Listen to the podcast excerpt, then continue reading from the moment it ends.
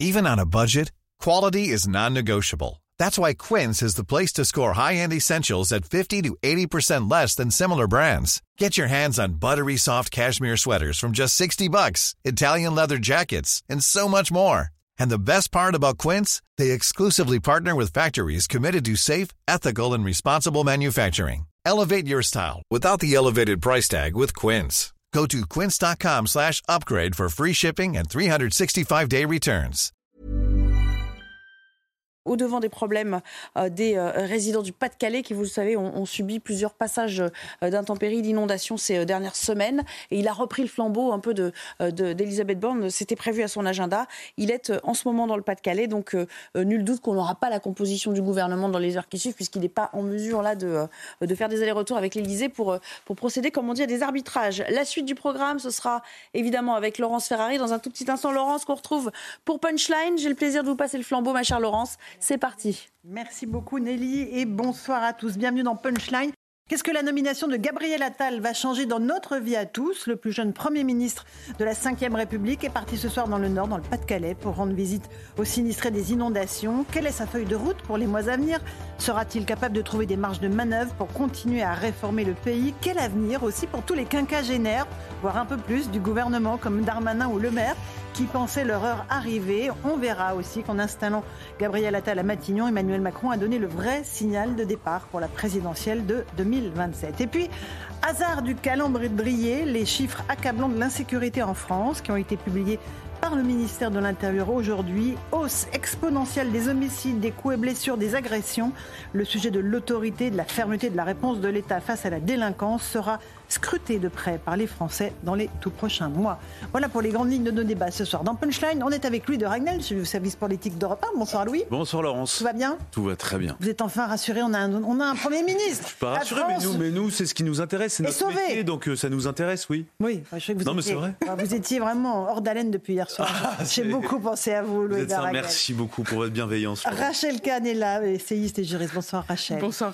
Euh, je- nous sommes aussi avec euh, notre ami Florian Tardif du service politique de CNews. Florian, bonsoir. Bonsoir. Un ancien député, euh, François Pupponi. euh, merci d'être avec nous. Alexandre Devecchio, rédacteur en chef au Figaro, fine plume euh, politique. Merci, et Eric. Revel, Bonjour. journaliste euh, à économique euh, à Valeurs Actuelles, Ouais. entre autres. Vous avez tellement de casquettes qu'on ne sait plus laquelle citer. Bon, ça y est, la France a un nouveau. Premier ministre.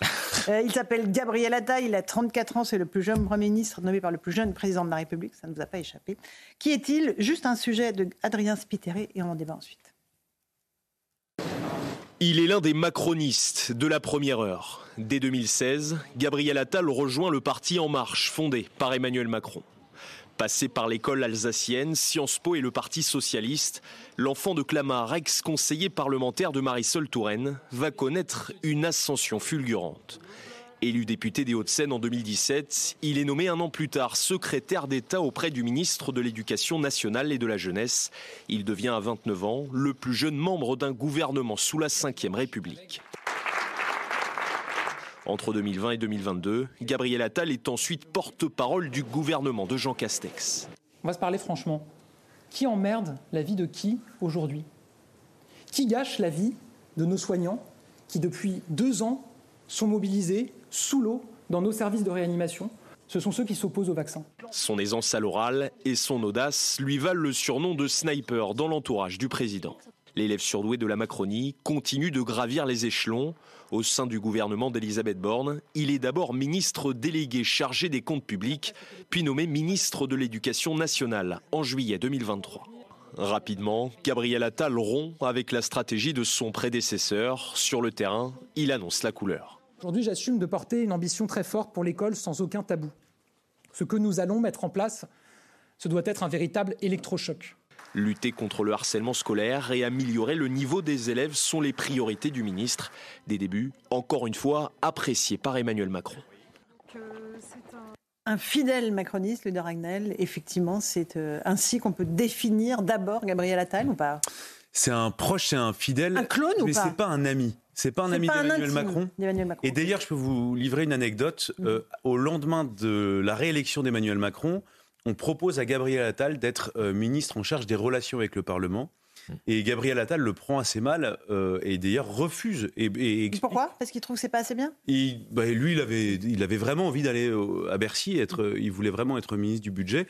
Et il se dit bon bah c'est pas grave, je peux retourner, je peux redevenir député, euh, je peux retourner à l'Assemblée nationale, ça ne me gêne pas. Et puis finalement, Emmanuel Macron lui propose de prendre euh, les rênes du ministère du budget. D'accord. Donc voilà, c'est la petite anecdote sur Emmanuel Macron. Non, mais c'est non, pardon, la petite anecdote. Non, pour vous simplement pour vous dire euh, le niveau de proximité qui est, pas si, euh, Je pense que c'est quelqu'un qui a très bien compris dès le début comment mm. fonctionne Emmanuel Macron.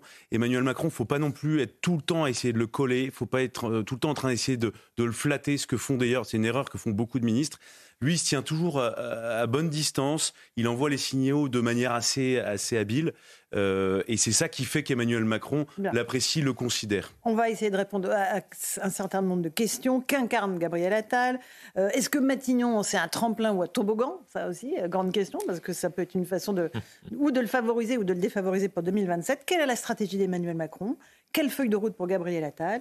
Et puis euh, voilà, encore une fois, l'éducation nationale, est-ce que ça sera au fond la variable d'ajustement euh, de ce remaniement ministériel? En tout cas, euh, on démarre les débats juste après le rappel des titres de l'actualité de 17h avec Simon Guillain. Bonsoir Simon. Bonsoir Laurence, on commence avec ce chiffre. Près de 7000 migrants sont morts ou ont disparu en tentant de rejoindre l'Espagne l'année dernière. C'est ce que révèle aujourd'hui le dernier rapport de l'ONG espagnole Caminando Fronteras. L'année 2023 a été marquée par un afflux migratoire sans précédent dans l'archipel des Canaries. En France, les plus démunis particulièrement touchés par l'épisode de grand froid, une femme sans domicile fixe a été retrouvée morte sous sa couverture à Carpentras. Une autopsie doit être réalisée pour confirmer la cause de son décès. La sexagénaire était suivie par une association. Et puis l'armée israélienne annonce la mort de neuf de ses soldats dans la bande de Gaza aujourd'hui. C'est l'un des bilans quotidiens les plus lourds depuis le début de l'opération militaire terrestre dans le territoire palestinien. Au total, 185 soldats israéliens ont été tués au combat depuis le 27 octobre dernier. Merci beaucoup Simon Guillain pour le rappel des titres de l'actualité. Avant de passer la parole à mes invités euh, en plateau, on va juste rejoindre Laure de Lavalette, euh, députée Rassemblement euh, du National du Var. Elle va revenir dans quelques instants, me glissons dans l'oreillette, c'est toujours plus drôle. Elle est là. Alors bonsoir Madame Lavalette, ravie de vous avoir en ligne. Qu'est-ce que vous pensez de cette nomination de Gabriel Attal? On dit qu'il emprunte les, les mots du Rassemblement national, qui parle vrai, qui parle juste. Qu'est-ce que vous en pensez, vous? Bah, ce qui est sûr, euh, ce qui est sûr, c'est que sur l'éducation nationale, on était plutôt content parce qu'il avait repris euh, la plupart des mesures de Marine Le Pen. Donc évidemment, et c'est sûrement ça d'ailleurs, Laurence Ferrari, qui lui donne sa popularité. Il a parlé de fermeté, il avait interdit la baya, ce qui était une mesure de Marine Le Pen. Il reparlait même de l'uniforme à l'école et pour vous montrer le en même temps mmh. macronien, euh, la majorité avait voté contre quand nous l'avions déposé dans notre niche, mais là, ça devait être une des mesures phares de Gabriel Attal. Non, je, pense qu'ils ont changé. Ça veut dire, si je vous comprends bien, alors la Valette, que c'est un bébé Marine Le Pen et pas un bébé Macron? C'est bien ça que vous nous expliquez? Ben, au, niveau de l'éducation nationale, c'était presque un ministre de Marine Le Pen, écoutez, ce qui lui a d'ailleurs donné sa popularité.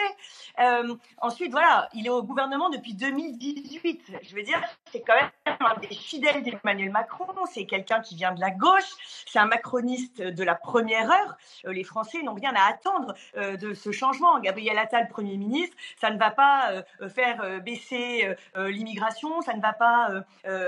il n'est absolument pas le symptôme du sursaut qui est attendu par les Français, tant en matière migratoire, sécuritaire que de pouvoir d'achat, malheureusement. Bon, euh, en tout cas, donc vous ne misez pas sur lui, vous ne pensez pas qu'il a les, épaules, la carrure pour inverser la tendance. On a des chiffres de l'insécurité qui sont euh, terribles, euh, qui viennent d'être publiés par le ministère de l'Intérieur. Aujourd'hui, vous ne pensez pas qu'il n'est pas capable de, de cela? En fait, c'est pas qu'ils n'en est pas capable. Je pense que ça n'est pas leur projet. Euh, quand on voit euh, effectivement euh, le bilan absolument terrible de, Gérald Darmanin, quand on voit qu'il y a une agression gratuite toutes les 44 secondes, quand on voit l'impuissance qu'aura eu le gouvernement d'Emmanuel Macron à redresser la France, en étant le pur produit et l'héritier, si vous voulez, euh, de ce gouvernement, je ne vois pas comment les choses euh, peuvent aller mieux. Je, crains malheureusement qu'il faille attendre qu'il y ait un changement euh, de famille politique et la victoire de Marine Le Pen en 2027 pour avoir la volonté politique de faire différemment. encore une fois, je ne crois pas qu'Emmanuel Macron sache déjà exactement où il veut aller.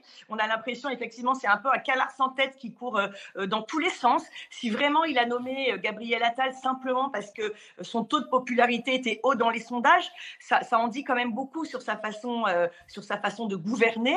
voilà, vous savez, voilà, il est au gouvernement depuis 2018, donc il a, il porte la responsabilité du déclin et de la situation de la France et des Français. Encore une question, alors Lavalette, est-ce que ce n'est pas une façon aussi de on va dire, euh, de ringardiser Marine Le Pen, parce que là, il installe en quelque sorte le match entre Jordan Bardella et Gabriel Attal pour 2027. Emmanuel Macron, c'est de la stratégie politique, vous êtes bien d'accord? Moi, j'en sais rien, il y a un peu de tout. Je pense que déjà, il le fascine parce qu'il est jeune et que Emmanuel Macron a quand même cette fascination sur les jeunes. Je pense qu'effectivement, il voit bien que les Français ont compris que c'était Jordan Bardella qui, euh, qui incarnait euh, cette, alternance pour les, pour les européennes.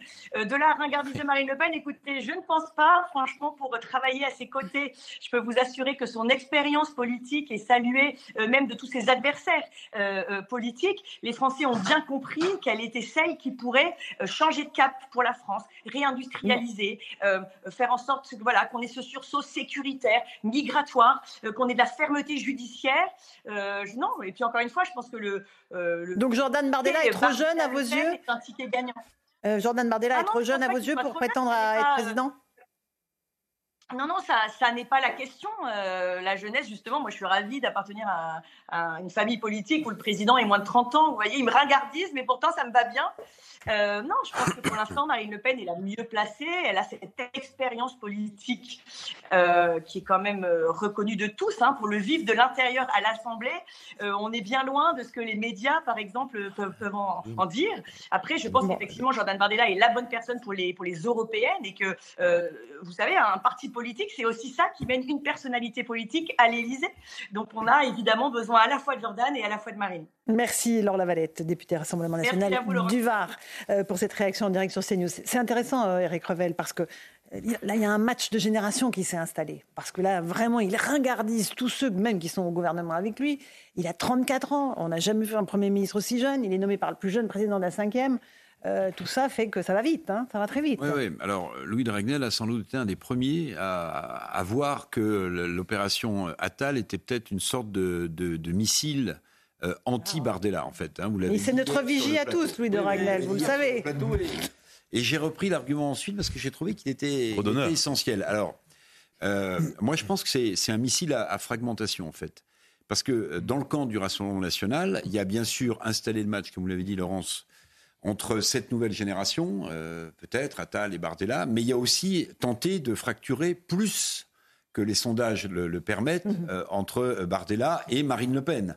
Euh, on voit bien que euh, voilà, Bardella est un petit peu plus populaire en ce moment que Marine Le Pen. Donc on voit, ah voit que qu'il y a peut-être aussi cette double fragmentation possible avec euh, bon mais Attal c'est quand même c'est quand même un surdoué de la politique là on regardait tout à l'heure sa progression enfin c'est quand même hallucinant il est passé, enfin j'exagère à peine, de conseiller de Marisol Touraine à porte-parole, et puis et puis il est Premier ministre à, 34 ans. Bon, alors on le jugera, on le jugera évidemment sur son action on le jugera sur ce que le président eh. de la République lui confiera comme euh, comme feuille de route. On attend le grand ah, Il l'a un peu déjà dit, sa feuille de route. Hein, euh, L'éducation nationale qui restera la priorité, priorité au travail. Euh, voilà, il a dit un certain nombre de choses déjà. Alors, je termine juste. oui, mais allez-y, parce qu'il faut que tout le monde ait la parole, Eric. En fait, ce qui, j'ai pas assez parlé, moi, Eric. On est dans punchline. En fait, j'avais préparé une petite punchline que je trouve bien. La, la voie royale, là, chez Macron, c'est la voie loyale, en fait. Et c'est cette... oh, c'est beau. Et oui, et c'est ah, on peut applaudir. Et c'est cette loyauté-là qu'il récompense aujourd'hui, parce que tous les autres, là, on va voir ce que va être son gouvernement, mais tous les autres, ceux qui ont menacé de démissionner au moment de la loi immigration, qui n'ont pas fait. Et qui ne l'ont pas fait. Et qui ne l'ont pas fait. Merveilleux. Ceux qui, paraît-il, ont un peu rué dans les brancards en attendant. Bon, tout cela, ils doivent être dans leur petit ah, aujourd'hui. Ah, est-ce que, est que, vous avez vu le nombre de ministres qui ont mis des photos de eux avec, le, avec Gabriel Attal sur euh, On a certains qui ont dû chercher, euh, remonter le temps euh, de manière assez lointaine. Ils sont fouillés dans leurs et alors, je termine par une chose qui est aussi essentielle, c'est que, c'est que j'ai l'impression que Macron essaie de retrouver l'origine de ce qu'il a porté au ah, pouvoir. C'est-à-dire la start-up nation, vous voyez C'est-à-dire que Attal, c'est aussi la génération TikTok, c'est aussi la génération Instagram. C'est cette classe politique-là qui est hmm. digital native. Donc il essaie de se relancer en disant, voyez, j'ai rien perdu de ma fougue. Et euh, l'héritier qui porte le en même temps d'origine, eh ben, vous l'avez sous les yeux, c'est Gabriel Attal. C'est ce qu'il a dit sur son compte Twitter, Emmanuel Macron, dans la fidélité à l'esprit de 2017, audace et dépassement. Je sais compter sur vous, euh, Gabriel Attal, sur votre énergie, votre engagement pour mettre en œuvre le projet de réarmement et de régénération que j'ai annoncé à Rachel Kahn. Oui, moi, je dirais même dans la, pour, la, pour rebondir sur la punchline de Éric Revel, c'est la voix Attal, c'est la voix royale. Oh. Non, mais c'est-à-dire que. On est force. Non, mais c'est-à-dire qu'en fait, effectivement, il y a l'audace de cette génération et c'est pas simplement à l'attention de l'extrême droite ou de la droite dure, c'est aussi à l'attention de, la, de cette extrême gauche qui considère qu'elle a le monopole de la jeunesse, du jeunisme, etc. Euh, etc. Après, euh, Gabriel Attal, il l'a dit, hein, c'est aussi euh, une décision, un acte.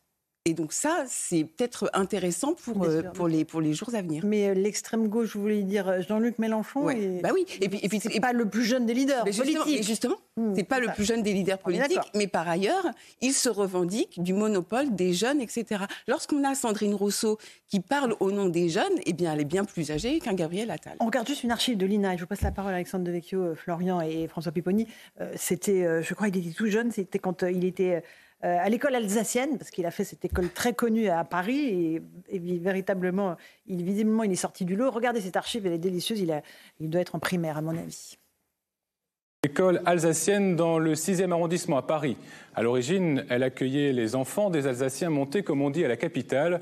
Aujourd'hui, le gratin parisien fait la queue pour inscrire sa progéniture dans cette école, qui est l'une des plus réputées de France. Mes cousins, ils sont dans une école et ils disent qu'ils aimeraient bien être à ma place quand je leur raconte ce qu'on fait un peu. Gabriel a 9 ans et demi. Ici, il peut pratiquer sa passion en toute liberté, le théâtre, considéré comme n'importe quelle autre matière. Les pièces de Molière n'ont plus de secret pour lui et chaque année, il participe à un spectacle. Oh, voilà ma fille qui prend l'air. Elle ne me voit pas, elle soupire, elle lève les yeux au ciel. Papa travaille dans le cinéma et il m'a dit euh, que euh, si on voulait être un acteur célèbre, il fallait commencer par le théâtre. L'année avant-dernière, j'ai fait le chat beauté et j'étais le chat. Et l'année dernière, j'ai fait le médecin volant et j'étais le médecin. Allons donc, découvre ton petit cœur. Voilà pour le jeune Gabriel Attal qui avait 9 ans et quelques en 1998, Alexandre Devecchio. Euh, alors, ce n'est pas seulement un comédien, hein, parce que c'est un peu sa vocation première. Il y a du fond. Il y a du fond. Peut-être sommes-nous euh, gouvernés par des comédiens ratés. Je sais que Emmanuel Macron avait aussi une, vocation de, de théâtre. Est-ce qu'il y a du fond? Euh, Je ne sais pas chez, Gabriel Attal. Je ne sais pas ce qu'il pense. Je pense qu'il que c'est une pure ambition politique, sans, sans véritable colonne vertébrale, mais que c'est un avantage parce que je pense qu'il a des bons instincts politiques. Euh, et qui, comprend très bien l'opinion. C'est là où il a été fort euh, à l'éducation nationale, avec notamment euh, l'interdiction de, de, la baya, même l'uniforme. il vient plutôt de la gauche et pourtant il a incarné une forme de, conservatisme à l'éducation nationale. Et il va peut-être réussir là où Emmanuel Macron a, échoué, c'est-à-dire être un, un, populiste du centre, d'une certaine manière, en, en, faisant une politique assez populaire, bien qu'ils viennent euh, d'une majorité effectivement centriste, très très technocratique, mais il, risque quand même euh, de se heurter à certaines contradictions sur l'éducation nationale. Ça, ça, pouvait euh, aller. il va y avoir la campagne européenne, par exemple, et il devra être très européen. Je pense d'ailleurs c'est pour ça qu'Emmanuel Macron l'a pris. Est-ce qu'on peut être très européen et en même temps protéger les Français sur la question de l'immigration, sur les questions hmm. de, sécurité? C'est à, long terme, c'est la difficulté euh, qu'il va avoir, mais euh, voilà, très efficace. Et donc, il, marque aussi le, changement euh, total de, génération et peut-être l'inscription du clivage entre le, le, le, populiste de droite euh, de Marine Le Pen et je disais un populiste euh, du, centre, et, avec donc les, vieux partis euh, de gauche et de droite qui apparaissent totalement ringardisés, y compris à l'intérieur du gouvernement avec Gérald Darmanin Bruno le et Maire, Bruno Le Maire qui espérait et même Sébastien Lecornu exactement. qui était largement cité. Qui espérait et qui finalement Pour vous François Pupponi, je voudrais qu'on écoute le son de Gabriel Attal cet après-midi lors de la passation de pouvoir avec Elisabeth Borne, notamment lorsqu'il parle de l'éducation nationale. On ne sait pas qui sera le prochain ministre de l'Éducation nationale, mais il dit qu'il veut emmener cette priorité avec lui à Matignon. Écoutez-le. Ces derniers mois, j'ai consacré toute mon énergie à redonner espoir, à chercher à redonner espoir à cette génération, à ses parents, en œuvrant pour l'école de la République. Je le dis d'emblée, mesdames et messieurs, j'emmène avec moi, ici, à Matignon, la cause de l'école. Je réaffirme l'école comme étant la mère de nos batailles, celle qui doit être au cœur de nos priorités et à qui je donnerai, comme Premier ministre, tous les moyens d'action nécessaires pour sa réussite. Elle sera l'une de mes priorités absolues dans mon action à la tête du gouvernement. En prenant des décisions fortes sur la Baïa, en, en prenant des décisions fortes sur la laïcité, c'est pour la liberté que je me suis engagé. En prenant des décisions fortes sur l'exigence et sur le choc des savoirs, c'est pour l'égalité que je me suis engagé. En prenant des décisions fortes dans la lutte contre le harcèlement, c'est pour la fraternité que je me suis engagé. Liberté, égalité, fraternité. Cette devise de l'école est aussi celle de la République et ce sera toujours ma boussole. François Péponi, quel regard vous portez sur ce parcours de météorite qu'a fait Gabriel Attal? Ah, c'est impressionnant, moi je le connais depuis longtemps, parce qu'il était un peu dans les réseaux strauss-caniens. Hein. Ensuite, euh, mhm. il est parti avec Ségolène Royal, il a rejoint, il était autour de Pierre Moscovici aussi, il a été assistant parlementaire de Marisol Touraine, qui était dans le même giron social-démocrate euh, de la Strauss-Canie. Et puis, très, très vite, il, il, va chez Macron. Donc c'est quelqu'un aussi qui est capable de sentir politiquement ce qui se passe de, que quand il y a une défaite de celui qu'il est, de, choisir le bon candidat, il finit jeune, jeune ministre. Il est brillant. Il est brillant, il, a de l'empathie, il est plutôt compétent, il est sympathique. Voilà.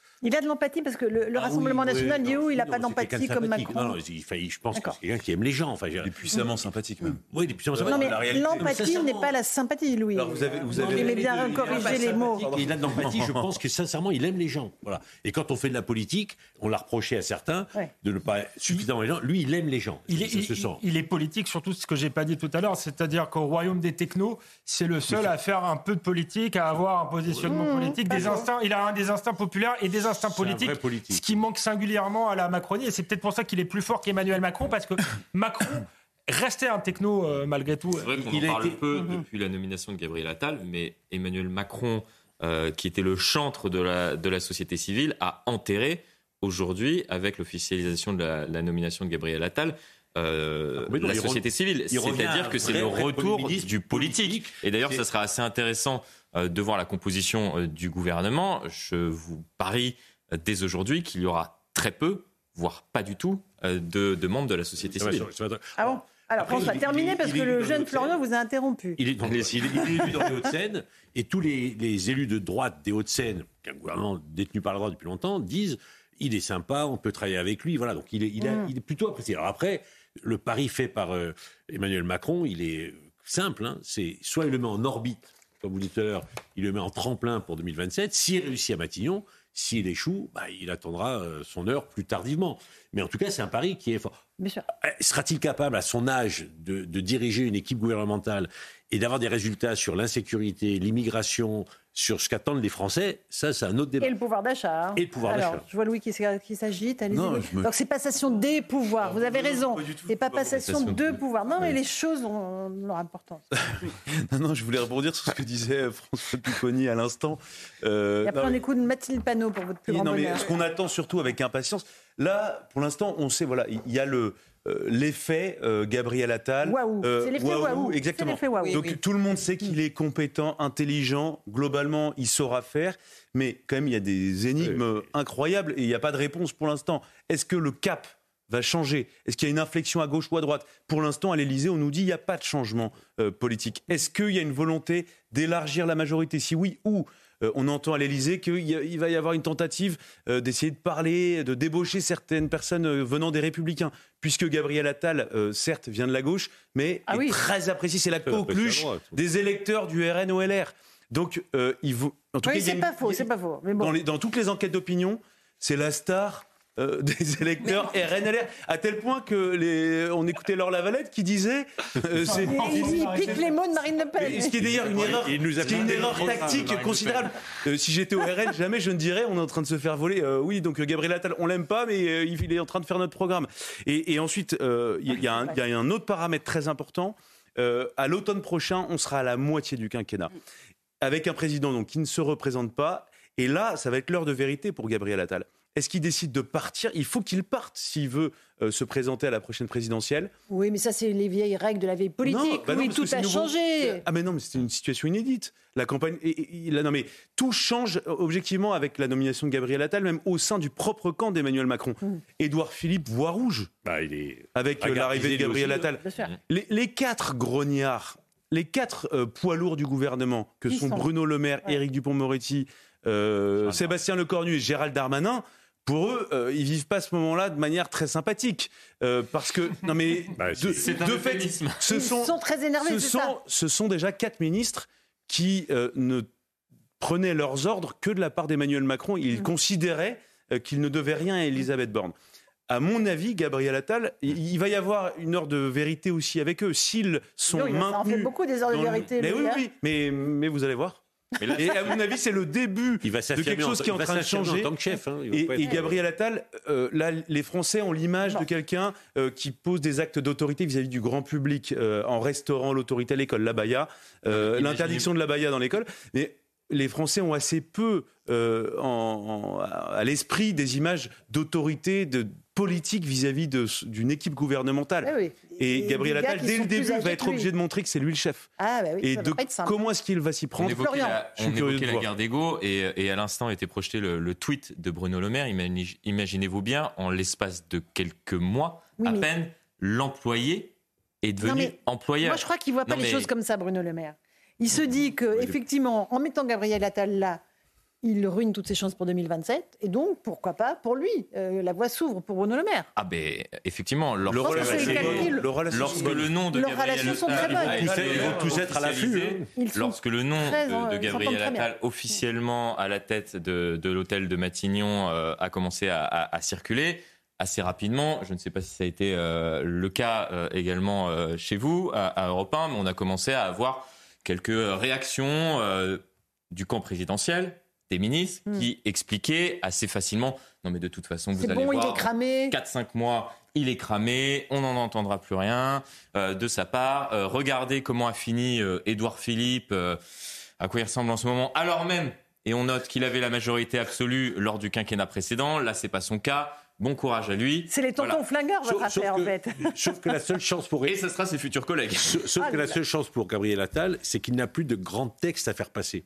non, mais c'est- la retraite est passée. Un texte compliqué. Euh, texte- Oui, des grands Oui. textes Oui, compliqués. oui, oui. véritablement une chance. Voilà, et donc- et oui, mais quand je dis c'est une chance, il- Parce que pour trouver des majorités. euh, oui, mais pour trouver des majorités, c'est un peu plus facile. Quoi. De tous les vices. C'est un peu plus facile. En même temps, à la Alors, législation attendez, nationale, il a Alexandre, gouverné par, euh, par décret. et hein. Il n'a pas eu besoin de passer par euh, l'Assemblée, par une grande loi, et en faisant quelques symboles, quelques décrets euh, euh, pragmatiques, euh, ça a fonctionné. Donc, Mais- je ne suis pas sûr qu'il ait besoin de, grandes lois. Effectivement, moi, je pense que c'est une C'est les chance. réformes de la Constitution qu'il faudra faire pour Emmanuel Macron qu'il Moi, je qu'il doit trouve faire. que dans la période d'avoir ce, Premier ministre qui nous parle de l'audace, parce qu'il est assez lucide aussi euh, sur, euh, sur ce qu'il est, j'ai j'ai ce sentiment-là, mais en, en même, dans le même mouvement, qui nous rappelle nos fondamentaux, cette devise républicaine avec des exemples, et ben aujourd'hui, 9 janvier, ça fait du bien. Oui, Hmm. vous, avez, vous avez raison. Voilà. Je, je suis d'accord. Allez, on va écouter Mathilde Panot, parce que vous l'avez tous Oula. demandé à corps et à cri.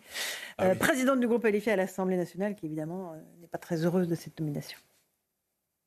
Gabriel Attal est celui qui euh, a commencé une rentrée scolaire, rentrée scolaire qui est catastrophique puisque des euh, centaines de milliers, voire des millions d'enfants manquent des millions d'heures de cours parce qu'il y a des professeurs non remplacés, en préférant se focaliser sur l'habit de jeunes femmes et notamment sur l'interdiction de l'abaya. Euh, Gabriel Attal est celui qui cherche à mettre la jeunesse au pas, notamment en défendant le service national universel. Nous ne croyons pas une seule seconde qu'en mettant Bon, un, espèce de Monsieur Macron junior, celui qui s'est spécialisé dans l'arrogance et, dans le mépris, quelque chose changera dans le pays.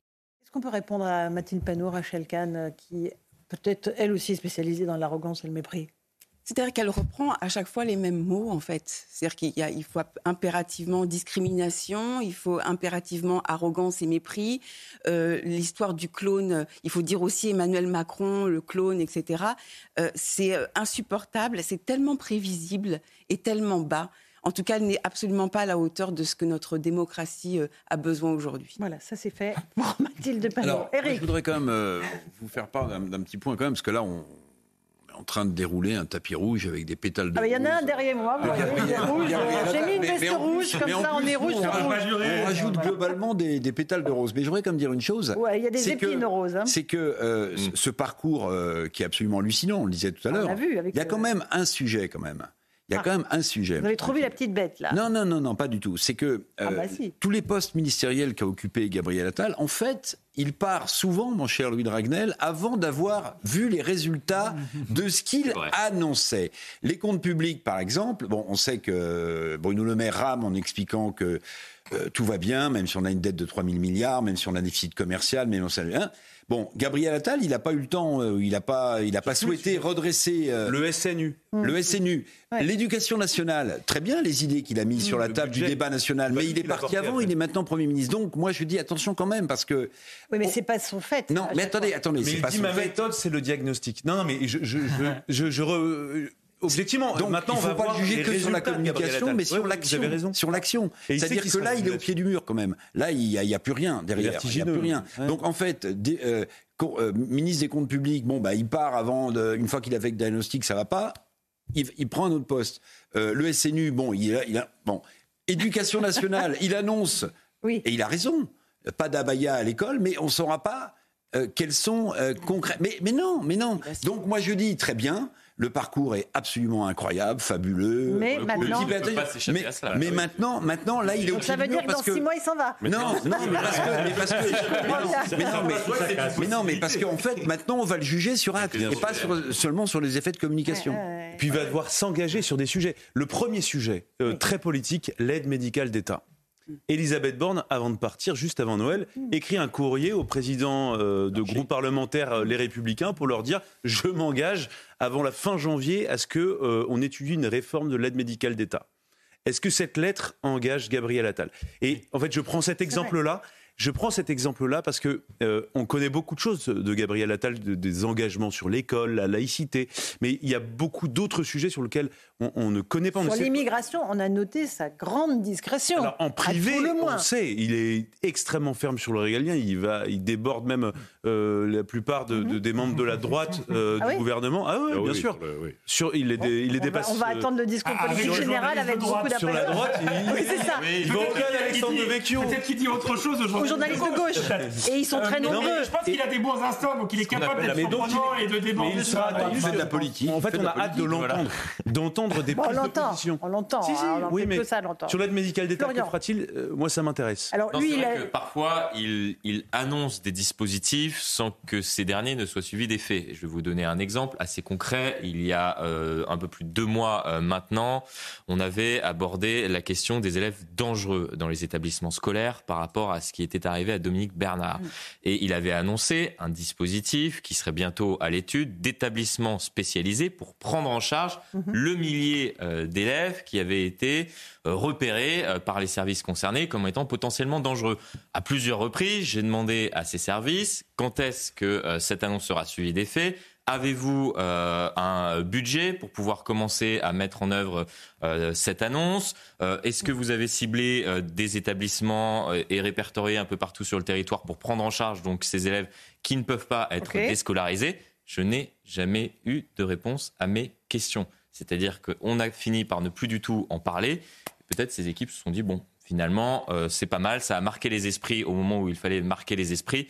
Et après, plus rien. Et c'est un petit peu le problème. Et là, je rejoins Eric Revel. C'est un petit peu le problème de Gabriel Attal. Il communique beaucoup. Maintenant, on attend des actes. Mais il a fait beaucoup de communication. Maintenant, juger, là, il arrive en plus dans une situation budgétaire. Hmm.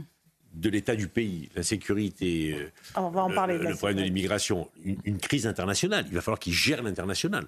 Ah ben non, je crois pas. Bah oui, mais il faudra bien. le président. Ça va être le président qui va continuer à gérer. Il gère aussi l'international. Il faudra bien aussi qu'il prenne des positions sur un certain nombre de sujets où il était très présent. Hein. Il est, il est, il est des Hauts-de-Seine. Des Hauts-de-Seine. Euh, il était très pro-arménien, par exemple. Donc il a eu, il a pris des positions en tant que, en tant qu'élu. Hmm. On verra bien comment il assume tout ça. Donc oh, là, on va, on va le juger maintenant. Et il va être sur le feu, sous le feu de l'actualité.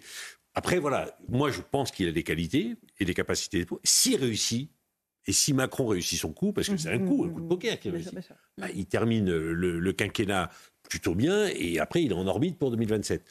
Mais très très vite, ça peut être le crash parce qu'effectivement il n'a pas de majorité à l'Assemblée et donc il va falloir les, seuls textes. J'ai dit tout à l'heure qu'il n'y a pas de grand texte. Les seuls textes, c'est les réformes constitutionnelles puisque le président de la République a mhm. annoncé les réformes constitutionnelles, donc il faudra qu'il gère la majorité des 3 cinquièmes, etc. Ça, c'est plutôt facile, je dirais, ben par rapport à un texte sur l'immigration ou les retraites. Voilà. Je pense qu'il est capable de trouver un consensus. Et si effectivement il pacifie le débat parlementaire, par rapport à ce qui s'est passé depuis le début du quinquennat, il aura réussi son coup. En, même temps, on ne peut pas dire qu'Elisabeth Borne avait mis le feu au débat parlementaire. C'est pas elle, sa personnalité. oui, mais c'est pas elle dans sa personnalité qui bah, si, si, parce que quand on en parle avec les députés, avec les présidents de groupe, si. Parce que le problème d'Elisabeth Borne, c'est qu'elle essaie d'expliquer qu'elle avait raison, qu'il fallait qu'on la suive. Et c'est pas ça le consensus. Le consensus, c'est bah, il faut qu'on trouve un accord. Et elle, c'était pas un accord, il fallait qu'on la suive. Parce qu'elle était très techno. Bon, euh, Alex, euh, non, on a dit euh, que c'était en quelque sorte un missile anti-Bardella ou, ou une sorte d'adversaire de. Moi, je, pense que c'est surtout un missile anti-Édouard Philippe ah de la part d'Emmanuel Macron. Et on va voir comment ça va se, se, régler. Il y a deux scénarios. Soit il le ringardise très vite et effectivement, il, obtient ce qui lui manquait. En fait, Attal, c'est vraiment de la crédibilité parce que le ministre de l'Éducation nationale, certes, il réussissait, mais c'est pas Matignon qui est sans doute le poste le plus difficile dans la République, peut-être plus que celui de président de la République. Donc, euh, soit il réussit, soit il y a aussi, une, soit il échoue, soit il y a une possibilité qui, qui serait mauvaise pour le bloc central, euh, et ce serait le, coup de Macron qui se retournerait contre lui, c'est que le bloc central se déchire avec plusieurs candidats sans avoir aucun euh, candidat naturel. Donc ça, c'est une, une, hypothèse. Allez, 17h30, l'heure du rappel des titres de l'actualité dans Punchline sur CNews avec Simon Guillain. Simon. La tension monte entre Israël et le Hezbollah. Le groupe terroriste libanais affirme avoir ciblé un centre de commandement de Tzal dans le nord d'Israël. Cette attaque serait une réponse à la mort d'un haut responsable militaire du Hezbollah et à celle du numéro 2 du Hamas, tous les deux tués par des frappes israéliennes. Une tentative de braquage tourne au drame. Ça s'est passé ce matin dans une armurerie à Eslet près de Rouen. L'un des malfaiteurs est mort, indique cet après-midi le procureur de la République de Rouen. Deux enquêtes ont été ouvertes, l'une pour tentative de vol et l'autre pour déterminer les circonstances du décès. Et puis la Corée du Sud vote l'interdiction de la viande de chien. Le Parlement s'est prononcé aujourd'hui, interdisant d'ici trois ans ce commerce dans le pays. C'est un virage historique pour la Corée du Sud, grand pays consommateur de viande de chien. Laurent. Mon Dieu, euh, merci Simon Guillain pour euh, ces nouvelles peu ragoûtantes, euh, mais vous êtes parfait dans l'exercice. on va continuer à parler de ce remaniement, de cette nomination. C'est pas ce que j'ai voulu dire. Je voulais dire que vous avez dit ça avec beaucoup d'élégance, ah même si le sujet était très peu ragoûtant. Voilà, merci beaucoup Simon. On a accueilli Rodi Manin, porte-parole du syndicat Police Alliance Sud. Bonsoir. Bonsoir bonne année à vous. Euh, on va continuer à parler de cette nomination parce qu'évidemment, elle, elle est, extrêmement importante pour vous les policiers. On a un nouveau Premier ministre qui a 34 ans. On va avoir un, ministre de l'Intérieur qui va être plus âgé, si Gérald Darmanin est maintenu dans ses fonctions, que, que l'actuel Premier ministre. Ça va poser un problème ou pas, à votre avis? Écoutez, nous... D'autorité on rentre pas là-dedans. Nous, ce qui nous intéresse, c'est de voir le ministre de l'Intérieur qui va être nommé. On va voir la politique que va engager Gabriel Attal. Nous, ce qui est important, c'est que ces fonctions régaliennes de l'État soient mises en avant. Euh, moi, j'en avais appelé, euh, Alliance, on avait appelé à ce que le, le, président de la République le fasse lors de ses vœux. Malheureusement, ça n'a pas été fait. Gabriel Attal, j'ai l'impression quand même qu'il est très attaché à ça. On va voir le ministre de l'Intérieur, si c'est Gérald Darmanin qui reste ou si c'est un autre qui est nommé. Mm. Nous, en tout cas, il y a beaucoup de dossiers en attente et oh on espère qu'ils y répondront. Euh, François on note euh, le service absolument minimum de Gérald Darmanin dans son, message de félicitations. Hein. Voilà, c'est moins cordial. Bah, c'est moins cordial. Après, Il y croyait, Gérald Darmanin? Il y croyait pour lui à Matignon? Non, je pense qu'il a, je pense qu'il a compris euh, après le, la loi immigration que son, tour était passé pour Matignon. Euh, par contre, je pense qu'il espérait un autre Premier ministre qui lui permette, on a beaucoup parlé du Quai d'Orsay, qui lui permette de, de, changer un peu. Parce que, moi, pour être enfin, souvent en contact avec lui, il est extrêmement fatigué. Enfin, la place Beauvau, ça use. Oui. pas dire plus. Bon. Et donc, il a besoin, même pour lui, de, de, prendre un peu de recul, parce que sinon, il n'arrive plus à être vraiment opérationnel et efficace. il le sait d'ailleurs, il, mm. le ressent. Donc là, est-ce qu'il va rester, est-ce qu'il va être au gouvernement? Je ne suis pas sûr du tout. Est-ce qu'il va ah rester? Bah, Vous pensez qu'il peut quitter le gouvernement, Gérald Darmanin, vous? Il aimerait beaucoup rester, il l'a dit. Oui, il aimerait rester, mais, mais voilà. les Jeux Olympiques. Oui, voilà, peut-être, mais bon, mais, mais, après, il n'a que des coups à prendre. À ma, les, les, les, résultats, les mm. statistiques aujourd'hui de l'insécurité ne sont pas bons. Ah non, c'est moins qu'on puisse dire. Oui. Bah, donc sur l'immigration, il a eu un peu le crash du, du, texte de loi. Sur la sécurité, on voit bien que malgré tous ses efforts, parce que c'est un excellent ministre, eh ben, il a des difficultés. Donc quel intérêt pour lui aussi de rester trop longtemps? Parce qu'à un moment, il, bah, il n'a plus beaucoup d'opportunités après. Hein. En même temps, s'il est très fatigué, ça veut dire qu'il comprend un peu le quotidien des policiers, euh, Rodimana. Oui, enfin, hein ça fait 4 ans qu'il est ministre, il est très fatigué. Imaginez quand ça fait 30 ans que vous êtes flic, comme vous êtes épuisé à la fin de votre carrière. Je voulais vous entendre dire, voilà. Mais, c'est vrai que c'est un, c'est un rôle extrêmement difficile, ministre de l'Intérieur, il faut le reconnaître, euh, c'est tous les jours très compliqué. Mhm. Donc, euh, donc on verra ce qui va en advenir. Et puis nous, après, on réengagera la machine avec toujours Gérald Darmanin ou un nouveau ministre de l'Intérieur. Louis Dranet, il est à quel âge, Gérald Darmanin, par rapport à Gabriel Attal? Je vous pose une petite colle, peut-être. Je crois qu'il a 42 ou 43 ans, quelque chose comme ça. Donc, 10 ans il, est, de moins. Il est jeune. Il va avoir, oui, mais il a 10 ans de plus que son Premier ministre. Absolument, oui, il a 43 ans euh, déjà. 41, 41. 41, pardon, oui. Euh, mais non, ce qu'on sait, c'est que Gérald Darmanin veut, veut rester ça. et puis aujourd'hui, il euh, faut, faut, le dire tel que sont les choses, il a un ministère considérable. Et ça fait depuis 2011 qu'un ministre de l'Intérieur n'avait pas un périmètre aussi large euh, où il a l'immigration, les collectivités. Enfin, la citoyenneté, la ville. C'est la politique de la ville, euh, les dom-toms.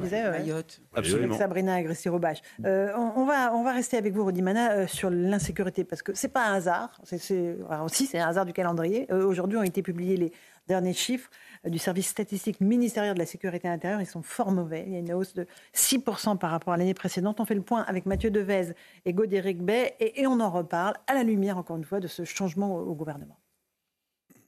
Près de 1000 agressions par jour en 2023, un chiffre en hausse de 6% par rapport à l'année précédente. Pour William Maury, délégué syndical Alliance Police Nationale, ce constat n'est pas surprenant. Ça fait des mois, voire des années qu'on dénonce ça. Ça fait des années que certains politiques nous rionnaient en disant que c'est juste un sentiment d'insécurité. Aujourd'hui, les chiffres parlent. Les homicides sont également en hausse de 6%, 1033 sur l'année, soit près de 3 homicides par jour en moyenne. Autre constat alarmant, les violences sexuelles ont augmenté de 7%, avec près de 240 faits par jour. Pour William Moury, ces chiffres sont la conséquence d'une justice trop laxiste. Aujourd'hui, quand vous allez dans des commissariats et que vous allez euh, bah, dans des zones de garde à vue, c'est toujours les mêmes personnes. C'est-à-dire que c'est des multirécidivistes qui pourrissent la vie des Français. On est face à une société euh, dans l'ultra-violence parce que rien ne les arrête. Il faut avoir une, vraie politique pénale ferme. Parmi les chiffres évoqués, il s'agit uniquement des actes signalés aux autorités, sachant que toutes les victimes ne portent pas plainte ce qui donne le vertige, Rodi Mana. C'est-à-dire que si euh, tout le monde ne porte pas plainte, on imagine les chiffres réels. Complètement. Et, ces chiffres de 2023 se rajoutent à des chiffres catastrophiques de 2022. Donc là, on est dans une situation, dans une société extrêmement violente. D'ailleurs, beaucoup disent France Orange Mécanique. Parce qu'aujourd'hui, malheureusement, on ne résout des problèmes qu'avec la violence, parce que c'est un style de religion pour certaines jeunes, euh, et ils ne savent euh, s'exprimer qu'à travers cette violence. Et on le voit dans les chiffres cataclysmiques, puisque ça a augmenté de 15% les violences l'année dernière, encore 6% cette année. On est dans une situation très difficile. Nous, on le dénonce. D'ailleurs, notre secrétaire général avait fait une lettre ouverte le 29 novembre 2023 où il disait la France n'est plus en sécurité. Et, force est de constater que ça nous donne raison. Parce que tous les jours, nous, on le voit. Alors, c'est vrai quand on, on, est policier, on raconte des trucs, on nous dit, ouais, bon, mais eux, ils sont pas tellement dans le. Ils sont trop donc en fait, il raconte un peu ce qu'il voit, mais c'est mauvais tous les jours. Mais en fait, c'est la réalité du terrain qu'on a vraiment. Et on se rend compte que cette violence est devenue de l'ultra-violence. Et malheureusement, effectivement, William Maury l'a dit euh, tout à l'heure, les condamnations pénales ne suivent pas, et puis on se rend compte également qu'il n'y a pas de dialogue en amont. Il n'y a plus de dialogue. Euh, il n'y a plus de dialogue dans ces cités avec ces jeunes-là. La, police, les, les, seuls à rentrer, c'est la police. Il n'y a plus aucune autre institution de l'État.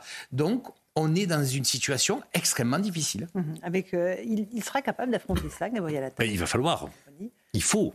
Parce que effectivement, la violence, il y, a un double phénomène. Il y a à la fois des jeunes qui sont de plus en plus violents, mhm. bon, un problème d'évolution, euh, euh, même au niveau psychologique. Et puis il y a des jeunes, des délinquants, qui ont compris que nos institutions étaient faibles et qu'en étant violent, on risquait rien, et qu'on pouvait terroriser les autres. C'est-à-dire qu'on on prend le pouvoir, on prend l'argent, et de toute façon, on risque rien. Donc il y a ceux qui ont compris que la violence était un moyen de gagner de prendre possession d'un territoire, et puis il y a d'autres qui sont violents parce que psychologiquement, alors, le cumul des deux, et si vous rajoutez le risque terroriste, euh, ben, ça fait un pays où les Français se disent mais, mais qu'est-ce qui nous arrive quoi? Et, euh, ils ont peur, les Français ont peur. Il en a parlé Gérald Darmanin du risque terroriste. On va l'écouter dans un instant. Rachel Kahn sur ces chiffres d'insécurité, sur voilà, ce qui se passe au niveau politique. Est-ce qu'il n'y a pas un décalage euh, vertigineux? Oui, alors, et, si on rajoute à tout cela les réseaux sociaux aussi, où on a l'impression que les réseaux sociaux sont, sont arrivés dans la rue, où, chacun, en fait, peut s'exprimer totalement librement, en toute incivilité, presque de manière pire que des animaux, donc ça, rajoute effectivement au phénomène. Ce non-respect de, l'uniforme, de l'uniforme euh, de la police, et c'est en cela aussi où lorsque euh, euh, le Premier ministre, le nouveau Premier ministre, rappelle le rôle fondamentale de l'école, de cette citoyenneté et des règles et de la loi. Je pense qu'il faut reprendre aussi, travailler sur ces questions de violence au sein de l'école, au mhm. sein même de l'école. en tout cas, euh, de ce qui est la règle, la règle de droit. Quand on voit le niveau de l'histoire euh, des élèves, euh, ça laisse songeur. Hein. On a fait hier un petit reportage où on entendait les jeunes parler de la rafle du Veldiv, mm. de la Shoah ou même de la date de la Révolution française. Il n'y en avait pas un qui savait ce que c'était, Alexandre Devecchio. C'est ça aussi, hein, la matrice de tous les problèmes. Oui, parce que euh, l'histoire, c'est aussi quelque chose qui, euh, qui permet de structurer, euh, de donner un sentiment d'appartenance. Et je pense que c'est aussi ça qui, qui, manque dans notre société. On a des individus atomisés, désintégrés, certains qui viennent d'ailleurs, mais même euh, certains qui sont euh, euh, nés en France, qui sont français depuis plusieurs générations, et ça, ça, donne une, société effectivement où il y a plus de, de biens communs et je dirais presque plus de, de, de, liens communs. donc ça, c'est le travail de plusieurs générations peut-être pour rebâtir cela, mais on n'a même pas, on n'a même pas commencé. Il faudra commencer par des choses très concrètes. Il est clair que l'immigration euh, se surajoute à ce phénomène de, de, de, décivilisation en créant en plus euh, un choc des civilisations, la faiblesse euh, de l'État. tout ça sont des choses très concrètes qu'il va falloir rebâtir et on n'a pas, on n'a pas encore commencé. L'autorité dans, dans, dans, toutes les institutions, je dirais, a commencé par, par l'école, mais aussi la justice, la police. On reste sur le domaine de la sécurité, euh, puisque vous êtes là, Rodimana. Gérald Darmanin, ce matin, après avoir juste dit qu'il voulait rester ministre de l'Intérieur, a évoqué le risque terroriste dans notre pays. Écoutez-le. Cette menace existe. Et si nous euh, savons qu'il n'y a pas encore aujourd'hui totalement, de manière extrêmement professionnelle, la possibilité de s'organiser pour mener ce genre de commando comme en 2015-2016, il y a l'intention, qui est celle des organisations terroristes sur lequel euh, nous avons des renseignements et sur lequel nous travaillons avec l'ensemble des cercles du service de renseignement et nous mettons avec euh, nos amis des États étrangers européens des mesures d'entrave extrêmement fortes. Et donc il y a à la fois une menace endogène, une menace parmi nous, des ennemis de l'intérieur que nous combattons, que vous connaissez malheureusement, et puis il y a une menace exogène, extérieure, de commandos qui veulent se recréer, qui veulent frapper la France, voilà, Rodimana, c'est une menace qui se rajoute à toutes les tâches quotidiennes que les forces de l'ordre effectuent chaque jour. Hein. Et Dieu sait que cette menace terroriste, euh, elle est présente depuis quelques années maintenant. Euh, les policiers essayent de lutter au quotidien contre, contre cela, et c'est ce qui peut nous arriver de pire. On a une échéance extrêmement importante, planétaire, euh, qui arrive là au mois de, au mois de juillet. Vous imaginez lutter contre ça, lutter contre tous les vols qu'il va y avoir autour, lutter contre cette masse de population qui va venir voir les Jeux Olympiques. Bon, c'est. On va pas lutter contre les gens qui vont venir, mais, non, mais je pour les gens mal intentionnés, quoi. Protéger ces gens-là, euh, c'est un sacré boulot qui attend les policiers. Mm. Et nous, en contrepartie, vous avez bien compris qu'on attend aussi des gestes de l'administration parce que, parce que là, pour l'instant, je vous avoue que c'est assez mal parti. C'est mal parti? Ah ben oui, parce que... Vous euh, pourriez faire, des mouvements de... Ah ben je vous garantis que dans tous les commissariats où je vais aujourd'hui, tous les policiers de France mhm. me parlent des Jeux Olympiques.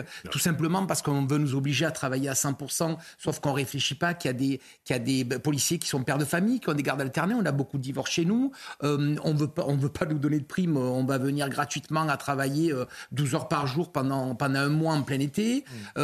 Il y, a plein de, il y a plein de sujets qui sont sur, mm. le, sur le tapis. On attend la nomination du, du, nouveau ministre de l'Intérieur ou euh, Gérald Darmanin pour rediscuter de tout ça, parce que je vous assure qu'aujourd'hui, il y a une vraie inquiétude. Dans les... Les, heures supplémentaires vous ont toujours pas été payées. Je sais que l'État vous en doit Alors, beaucoup. En petite partie. Ça, a beaucoup, ça, a beaucoup, progressé depuis l'arrivée de, de, Gérald Darmanin. Ça, il faut le reconnaître. On a des heures supplémentaires qui ont été payées, mais on en a encore beaucoup à se faire payer. Une image en direct euh, de Gabriel Attal, nouveau Premier ministre euh, donc, euh, de notre pays. À l'instant, dans le Pas-de-Calais, il est en train de saluer les, les pompiers, hein, j'imagine j'imagine, le SDIS, qui sont intervenus à Claire. Claire Marais. Claire Marais, merci Louis Ragnel, dans cette petite ville visiblement très touchée par les inondations. Première visite sur le terrain. C'était le programme d'Elisabeth Borne en réalité, Louis? C'était le programme et une partie du programme d'Elisabeth Borne, absolument. Elle devait faire ce déplacement lundi, donc hier. Et il est là entouré avec les élus, des, élus locaux, j'imagine. Et j'ai cru apercevoir euh, le Christophe Béchu, mais oui, Béchu derrière. Ah oui, Christophe Béchu qui euh, est encore ministre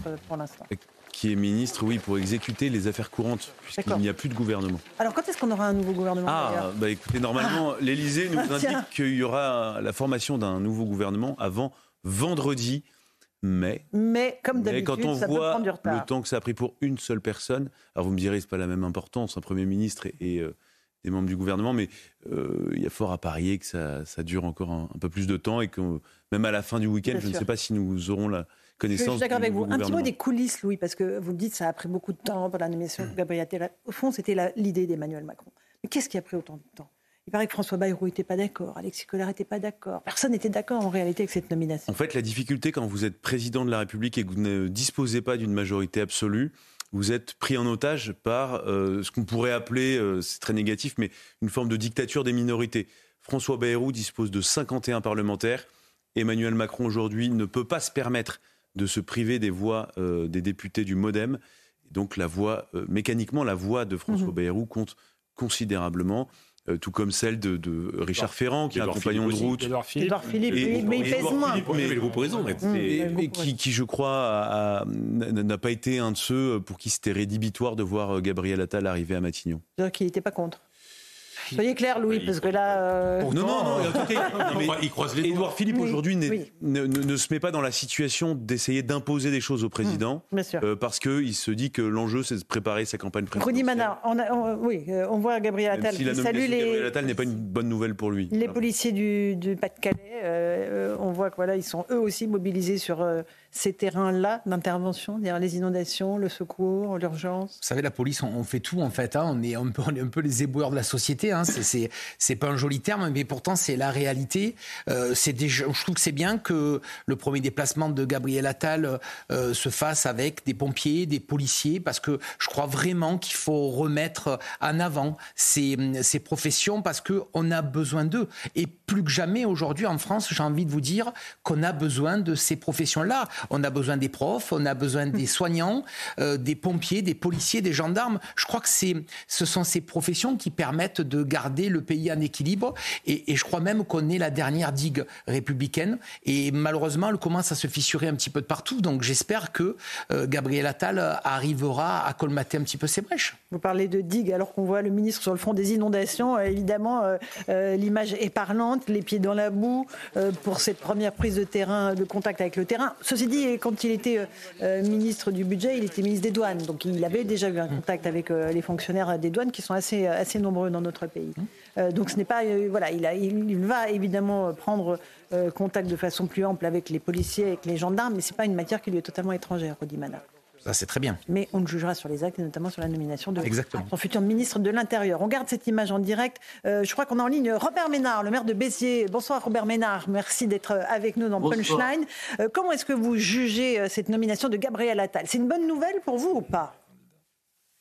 Ah oui, bien sûr que c'est une bonne nouvelle. Enfin, attendez, il a été ministre de, de l'Éducation nationale, il interdit la baya, il, est, dit qu'il est OK pour, pour l'uniforme qu'un maire comme moi de réclamer depuis dix ans. Il dit euh, il faut pas interdire le redoublement, le collège unique c'est peut-être pas la meilleure des solutions. Enfin là, comme ministre de, de l'Éducation nationale, c'est un sans faute. Et donc moi je me réjouis que quelqu'un qui a osé prendre dans le domaine de l'éducation et l'école, c'est quand même un des vrais combats aujourd'hui euh, pour, notre pays, et oser faire ce que d'abord euh, la droite demandait depuis des, des, années et des années, et qu'il a osé contre beaucoup de gens de le faire. Donc oui, je trouve que c'est bien, et j'espère qu'il va réussir, qu'il va réussir aussi bien comme Premier ministre qu'il a réussi comme, comme, comme ministre de, l'Éducation nationale. Moi, je ne suis pas de ceux qui souhaitent du malheur à mes opposants politiques. Je trouve ça stupide. Ce que je veux, c'est que ça se passe bien pour mon pays. Il a fait des choses formidables comme ministre de l'Éducation nationale. J'espère qu'il va pouvoir le faire. Alors, je dis j'espère parce que c'est un peu compliqué. D'abord, est-ce que, est-ce que le, chef de l'État va lui laisser un espace vital, ce que, ce, que je, vous voyez, que il ne le considère pas simplement comme quelqu'un, comme est, qui est chargé de mettre en musique ce qu'il décide. Est-ce qu'il va exister sur les questions essentielles? Vous en avez parlé longuement de la sécurité et de l'immigration, par exemple. Ça, c'est une des vraies questions. On, on va le voir, on va le voir dans les semaines. Mais moi, je lui souhaite de réussir, évidemment. Robert Ménard, est-ce que c'est aussi euh, un missile dirigé euh, contre Marine Le Pen et qui viserait à favoriser Jordan Bardella? Est-ce que c'est une façon d'installer le match des jeunes générations, du renouvellement de la génération politique en prévision de 2027 pour vous? Peut-être, peut-être, mais de voir, moi je m'en contrefous un tout petit peu de, ces stratégies à quatre balles. Oui, c'est vrai que si tu veux t'opposer à, à Bardella, c'est mieux de mettre comme ça, à première vue, quelqu'un qui a 34 ans que quelqu'un qui en a 70. Encore que je ne suis pas sûr que les, que les Français euh, jugent de l'efficacité ou de leur sympathie à l'égard de tel ou tel en fonction de son âge. Je n'en suis pas sûr. Mais tout ça, c'est peu intéressant. Moi, ce que je constate, c'est que par rapport, j'en sais rien, à, Madame Borne, pas j'en sais rien, j'en sais tout à fait, Madame Borne, vous, vous venez d'en parler avec le, représentant de la police. Vous rappelez qu'il y a encore, il y a quelques semaines, disait que c'était, il y avait un problème de sentiment d'insécurité. Honnêtement, pire que ça, tu peux pas trouver. Donc, dans tous les cas, ce que dira, ce que dira le, nouveau Premier ministre, j'espère qu'il ne va pas répéter la même chose, la même ânerie, ce sera mieux. On a besoin de quelqu'un qui est de la volonté. On a besoin de quelqu'un qui ait du bon sens, de quelqu'un qui, qui quoi, qui, qui se prennent à bras le corps les questions que les Français se posent. L'école, bien entendu, mais par exemple le pouvoir d'achat. Qu'est-ce qu'on fait sans être démagogique? Comment on peut répondre à cette mm-hmm. préoccupation-là? J'espère qu'il va y arriver. Moi, je n'y fais pas de procès d'intention. Pourtant, il a été dix ans au Parti socialiste, donc c'est pas ma tasse de thé spontanée. Mais encore une fois, il a fait sur l'école ce qu'on attendait depuis des années, y compris de la droite, et qu'elle n'avait jamais été foutue de faire. Alors voilà, on va voir ce que ça va donner. Euh, Robert Ménard, sur les questions, on a évoqué la sécurité, sur l'immigration, vous l'avez déjà entendu tenir un discours très clair là-dessus? Vous l'attendez, vous attendez ces prochaines prises de position. Euh, l'aide médicale d'État va être euh, mise en débat dans les prochains jours. C'est important, c'est là-dessus que vous le jugerez aussi? Ah bien sûr. Attendez, honnêtement, je ne suis pas un spécialiste à ce point de la politique pour avoir décortiqué toutes les prises de position de Gabriel Attal, mais je n'ai pas en tête, pour répondre à votre question, des propos de sa part sur l'immigration. Mais je me trompe peut-être, peut-être qu'il a dit un certain nombre de choses. Bien sûr que c'est un sujet central, pas sujet central simplement sur l'immigration clandestine qu'on n'arrive pas à juguler et qui fait qu'on a sur notre sol tout un tas de gens qui ont juste envie de profiter de la France, mais qui ont sûrement pas envie de se plier aux règles de la France. Or, tu peux pas, c'est pas possible. Si tu es dans un pays, tu, tu, tu es contraint d'obéir au, mode de vie de ce pays et de, de t'y plier. Ça, c'est une chose, mais pardon d'insister aussi sur l'immigration légale elle-même. Ah, qu'est-ce qu'il y a? 450, 500 000 personnes légalement qui sont rentrées en France, qui rentrent légalement l'an dernier en France. On a battu tous les chiffres possibles et imaginables. Est-ce que oui ou non, on va diminuer cette immigration, pas la réduire à zéro, c'est une connerie, personne n'y arrivera et c'est même pas souhaitable dans, dans l'absolu. Mais est-ce qu'on va la réduire de façon drastique et est-ce qu'on va se donner les moyens de faire en sorte que ceux qui aiment ce pays trouvent ce pays accueillant et ceux qui l'aiment pas, on les fout dehors? C'est aussi simple que ça. J'espère de Gabriel Attal, mais peut-être que je peux me tromper. Mais encore une fois, je ne fais pas de procès d'intention. J'espère qu'il aura le même bon sens que pour l'école. L'école, il fallait interdire la baya, c'est une, une évidence. Il l'a fait aujourd'hui sur l'aide médicale d'État. Par exemple, il ne s'agit pas de la supprimer, l'aide médicale d'État, mais il s'agit de la réduire aux soins nécessaires et qu'elle ne devienne pas un moyen d'attirer un certain nombre de gens en France qui n'ont pas à y être. Est-ce qu'il va faire preuve du même bon sens par rapport à l'immigration? Je le souhaite. C'est la même chose sur la, sur la sécurité. Mm. Est-ce que oui, écoutez, je suis maire, est-ce que oui ou non, nos policiers municipaux vont avoir plus de pouvoir pour pouvoir faire mieux leur boulot en, en étant plus en sécurité? C'est du bon sens, c'est de l'évidence. Il faut répondre oui. Est-ce qu'il va le faire? J'espère. J'espère que c'est le bon sens au pouvoir. J'espère que c'est pas euh, les, le, le, parti pris partisan. J'espère qu'on va sortir des logiques, vous savez, euh, des logiques. Alors je fais ceci pour emmerder celui-là parce qu'il est mon ami. Tout ça, on s'en contrefout. Tout le monde s'en contrefout. Moi, comme vous, comme tout le monde. Est-ce qu'il va faire ça? J'espère qu'il va avoir le courage. Mais écoutez, on va vite le savoir. Il y a des décisions à prendre. Il y a des décisions à prendre rapidement. Robert Ménard, si Gabriel Attal vous passe un coup de fil dans les heures qui viennent en vous disant Robert, j'ai besoin de toi au gouvernement. Euh, on parle le même langage, on parle vrai. Est-ce que tu serais d'accord pour venir? Qu'est-ce que vous lui répondez? Mais moi, je dis jamais non. Je pourquoi faire? Pourquoi faire? Attendez, pourquoi faire? Pourquoi? Moi, je, souhaite juste servir mon pays. Est-ce qu'on peut le servir? Avec lui, moi, j'ai aucun problème. Est-ce que son gouvernement, ce seront des gens qui seront décidés, en gros, à avoir cette espèce de programme minimum que j'essayais de brosser là? Oui, oui, on peut travailler avec les gens. Moi, je suis un maire aujourd'hui, je suis un maire heureux, donc tout va bien. Je ne demande rien, je suis un maire heureux qui est bien dans ses pompes de mer et dans ma belle ville de Béziers. Mais évidemment, moi, je me pose toujours la question est-ce que ce que j'ai, ce que j'ai entrepris, j'allais pas dire réussir, ce que j'ai entrepris à Béziers et qui manifestement plaît à mes concitoyens, si j'en juge par les élections et leur degré de satisfaction, est-ce que ce qu'on apprend comme maire, ça peut servir à ce pays? Je ne suis pas le seul quand je discute avec Madame Toraval, quand je discute avec le maire euh, de Cannes, qui est par ailleurs David Lisdar, le président des maires de France, je pense que les maires, ils ont une place à retrouver au niveau de, au niveau de, l'exécutif. Et je pense que leur expérience, pas la mienne, mmh. celle des expériences de maire, elle est utile et elle peut être utile à la France. On les a exclus avec la fin du cumul des mandats, qui en soi d'ailleurs était un vrai, c'est un vrai problème. C'est plus compliqué que ça. Je ne vois pas être maire et député en même temps. Mais ça a fait une assemblée qui est loin de la réalité des gens. Est-ce qu'on peut remettre de cette réalité au niveau de l'exécutif? Pas pour moi personnellement, mais pour tout un tas de maires. Je pense qu'ils auraient quelque chose à apporter. Bon, bah écoutez, merci beaucoup Robert Ménard. Euh, pour cette prise de parole sur CNews. Si vous passez un petit coup de fil, tenez-nous au courant, comme ça on sera ravis d'annoncer euh, à nos téléspectateurs euh, si, vous, si vous entrez au gouvernement. En tout cas, merci beaucoup d'avoir pris du temps. Je vous rappelle, je vous promets de vous être mon premier coup de téléphone. attention, attention, je, vous, je compte sur vous. Merci beaucoup, Robert Ménard, d'avoir euh, répondu à Punchline News. Euh, Rodi Mana, on vient d'entendre le, discours de, de, Robert Ménard. On voit là, Gabriel Attal qui est en ce moment sur le terrain auprès des habitants. il rencontre les forces de l'ordre aussi il va être à l'épreuve du terrain. Et c'est ça que vous lui demandez, d'être lucide et de ne pas perdre sa capacité d'action sur le terrain? Ah, complètement. Alors déjà, c'est pas parce qu'il y a Gabriel Attal que tout va changer du jour au lendemain. Hein. C'est pas un magicien. Et si c'était le cas, franchement, je lui dirais bravo. Mais ce qu'on veut, nous, c'est qu'il soit au contact de la réalité du terrain. On a besoin de ça. Vous savez, quand on est flic, on a besoin d'avoir un ministre ou un premier ministre qui vienne nous voir pour nous demander comment ça va, comment ça se passe et quel est notre ressenti. Et je crois que tous ces métiers-là ont besoin de ça. J'espère que Gabriel Attal le fera. Il ne faut pas être déconnecté parce que euh, nous, on, voit les gens dans la rue, on discute avec eux. Et, vous savez, ils, ils en peuvent plus, quoi.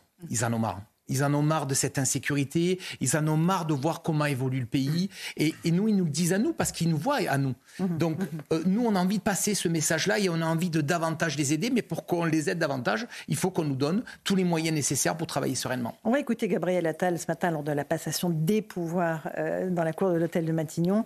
Euh, il a évoqué cette France dont il ne veut pas qu'elle soit sur le déclin. Écoutez le nouveau Premier ministre. La France ne rimera jamais avec déclin. Car la France, elle rime avec sursaut, elle rime avec audace, elle rime avec grandeur. Et c'est précisément à cette tâche que je vais m'atteler sous l'autorité du président de la République. Garder le contrôle de notre destin, c'est lutter pour la maîtrise de notre modèle social. C'est agir pour la solidarité entre les Français. C'est assumer de faire de l'autorité et du respect de l'autre une valeur politique de premier ordre et de, et de la sécurité un objectif absolument prioritaire. C'est agir pour le renforcement de nos services publics, au premier rang desquels l'école, j'en parlais il y a un instant, mais aussi la santé et en premier lieu, évidemment, notre hôpital. C'est renforcer notre souveraineté nationale et celle de l'Europe en maîtrisant mieux notre immigration. C'est garantir l'avenir de notre planète qui est le bien commun de notre humanité. Voilà pour Gabriel Attal, euh, qui est en ce moment euh, dans le Pas-de-Calais auprès d'une euh, habitante qui a subi un sinistre, une inondation, une dame très émue, visiblement, avec un, Premier ministre qui lui dit voilà qu'ils ne la laisseront pas seule, personne ne va vous oublier, vient de dire Gabriel Attal. Il joue la carte de la compassion, mais assez spontanément peut-être, Louis Dragnel. Oui, de toute façon, dans une pareille circonstance, c'est-à-dire dans, dans le Pas-de-Calais, où des gens qui ont subi deux fois des inondations et maintenant subissent le gel, euh, où globalement il y a assez peu de, choses qui font espérer. Euh, seule la compassion, euh, la vraie compassion, la compassion sincère, permet de toucher un peu le cœur des gens, parce qu'il s'agit là, il va pas changer la vie de cette dame, il va simplement essayer de, de, toucher son cœur, lui montrer qu'il la comprend et qu'il compatit, c'est-à-dire souffrir avec, au sens littéral du terme. Euh, et donc je pense il lui dit ne vous démoralisez pas, vous êtes l'incarnation de cette France qui travaille, qui se lève tôt. Dans les mots, il reprend tous les mots de la droite. Enfin, excusez-moi, la France qui se lève tôt, c'est vraiment la, campagne de Sarkozy. Il y avait hein. de mots de gauche hum. euh, dans le discours de Gabriel Attal. C'est pas faux. Il y avait un ode à, la liberté. Il y avait beaucoup de mots, qui faisaient référence à la liberté. Et, mais il y avait surtout des mots. Euh, moi, je retiens garder le contrôle de notre destin, réarmer notre pays, retrouver une maîtrise de l'immigration. Et à noter quand même, et ça c'est euh, quelque chose de récent, il a rencontré Nicolas Sarkozy il y a quelques semaines et il a été fasciné. Voilà pour cette visite de Gabriel Attal sur le terrain. Et bonsoir à tous et bonsoir à toutes. Bienvenue dans Punchline sur CNews et sur Europe 1. Il est pratiquement 18h. Où est passée notre douce France? Les derniers chiffres de la délinquance montrent que tous les indicateurs sont à la hausse. Les coups et blessures ont atteint un niveau record l'an dernier. Cher pays de mon enfance, que t'est-il arrivé pour que les homicides augmentent de 6% Un chiffre qui montre l'impuissance de l'État à empêcher par exemple les dealers de régler leurs comptes à coups de Kalachnikov dans nos rues. Plus possible de se bercer de tendre insouciance à l'heure où les violences sexuelles, les destructions et dégradations volontaires sont désormais notre quotidien et où mille agressions sont recensées chaque jour. L'insécurité, ce n'est plus un sentiment, c'est une réalité à laquelle devra se confronter Gabriel Attal, qui vient d'être nommé euh, à Matignon par Emmanuel Macron, qui est en ce moment en déplacement dans le Pas-de-Calais au chevet des inondés. Le plus jeune Premier ministre de France, nommé par le plus jeune président, aura-t-il les épaules, le coffre pour inverser la tendance et incarner l'autorité qui manque tant dans notre pays Nous le saurons très vite. La politique, ce ne sont pas que des promesses qui s'envolent au vent mauvais de l'hiver, mais ce sont des actes euh, une volonté et surtout une vision. On va en débattre ce soir dans Punchline sur CNews et sur Europe.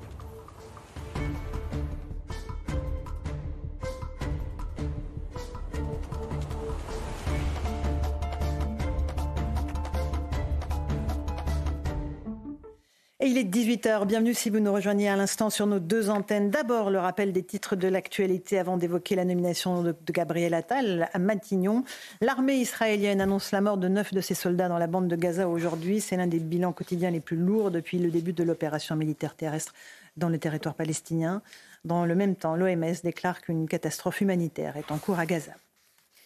Ce chiffre, près de 7000 migrants sont morts ou ont disparu en tentant de rejoindre l'Espagne l'année dernière. C'est ce que révèle le dernier rapport euh, d'une ONG espagnole. L'année 2023 a été marquée par un afflux migratoire sans précédent dans l'archipel des Canaries. Soyez très prudents sur la route. Après la neige, place au verglas avec des températures négatives sur presque tout le territoire aujourd'hui. Dix départements ont été placés en vigilance orange par Météo France pour neige et verglas alors que le pays collait l'une des journées les plus froides depuis six ans. En France, d'ailleurs, les plus démunis sont particulièrement touchés par cet épisode de grand froid. Une femme sans domicile fixe a été retrouvée morte sous sa couverture à Carpentras, dans le Vaucluse. Une autopsie sera réalisée pour confirmer la cause de son décès. La sexagénaire était suivie par une association Enfin, 95e jour de détention pour les otages détenus par l'organisation terroriste du Hamas dans la bande de Gaza. Trois de ces otages sont français. Ils se nomment Ofer, Orion et Ohad. Nous pensons à tous ces otages ce soir et à leurs familles. Nous demandons une fois de plus leur libération immédiate et sans condition. Voilà, il est 18h02. On se retrouve dans Punchline sur CNews avec l'actualité du jour. Cette nomination donc de Gabriel Attal, le plus jeune Premier ministre nommé par le plus jeune président de notre histoire. On est avec euh, nos invités, Louis de Ragnel, chef du service politique d'Europe 1. Bonsoir Louis. Bonsoir Laurence. Rachel Kahn, essayiste et juriste. Bonsoir, Florian Tardif du service politique de CNews. Bonsoir Laurent. Euh, nous sommes avec François Pupponi, ancien député. Bonsoir, Bonsoir, François. Alexandre Devecchio du Figaro. Bonsoir, Bonsoir, Alexandre. Eric Revel, journaliste Bonsoir. à Valeurs Actuelles. On est avec euh, Gabriel Attal, donc, euh, qui est le plus jeune Premier ministre. Ça ne lui a pas échappé. Écoutez ce qu'il a dit tout à l'heure dans la cour de l'hôtel de Matignon lors de la passation des pouvoirs. À l'heure où je prends mes fonctions, c'est d'abord au président de la République que j'adresse mes remerciements les plus sincères. Cela a été dit ces dernières heures, j'ai pu le lire ou l'entendre. Le plus jeune président de la République de l'histoire nomme le plus jeune Premier ministre de l'histoire. Je ne veux y voir qu'un seul symbole, celui de l'audace et du mouvement. Le symbole aussi et peut-être surtout de la confiance. Voilà, c'est important, Louis Noragnel, euh, cette jeunesse, ces nouvelles générations euh, que l'on met comme ça en première ligne, qu'Emmanuel Macron met en première ligne Alors moi j'ai toujours considéré que l'âge euh, n'était pas un argument politique en soi. Euh, non mais vous avez des gens qui, ont, qui sont jeunes et qui sont déjà très vieux dans leur tête et vous avez des personnes plus âgées qui sont bien plus aptes que certains jeunes à travailler et surtout à relever des défis comme celui que... Là, on parle de gouverner Attal le pays. hein. a devant lui. Diriger Donc, le pays. Non, non, mais moi, je, je- tant mieux. euh, et je trouve que Gabriel Attal coche énormément de cases. Euh, évidemment, c'est un argument que Emmanuel Macron utilise, mais c'est un argument qui est risqué. En face de lui, euh, pour les européennes et peut-être pour la prochaine présidentielle, il y a aussi Jordan Bardella, qui est encore plus jeune que Gabriel Attal.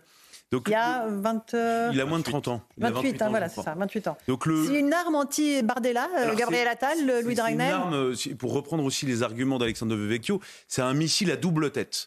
La première tête vise effectivement euh, à, à polariser le duel avec Jordan Bardella dans le but des européennes Mhm. pour essayer de réduire l'écart, en tout cas qui est aujourd'hui qui apparaît dans les sondages entre la liste euh, de la majorité et la liste du Rassemblement national. Et puis la deuxième tête, évidemment, c'est Édouard Philippe. Quand Édouard Philippe était Premier ministre, euh, on va le dire clairement comme les choses ont existé, il ne considérait pas beaucoup Gabriel Attal. D'ailleurs, Gabriel Attal, je crois, n'a jamais été reçu en tête à tête par Édouard Philippe quand il était son secrétaire d'État.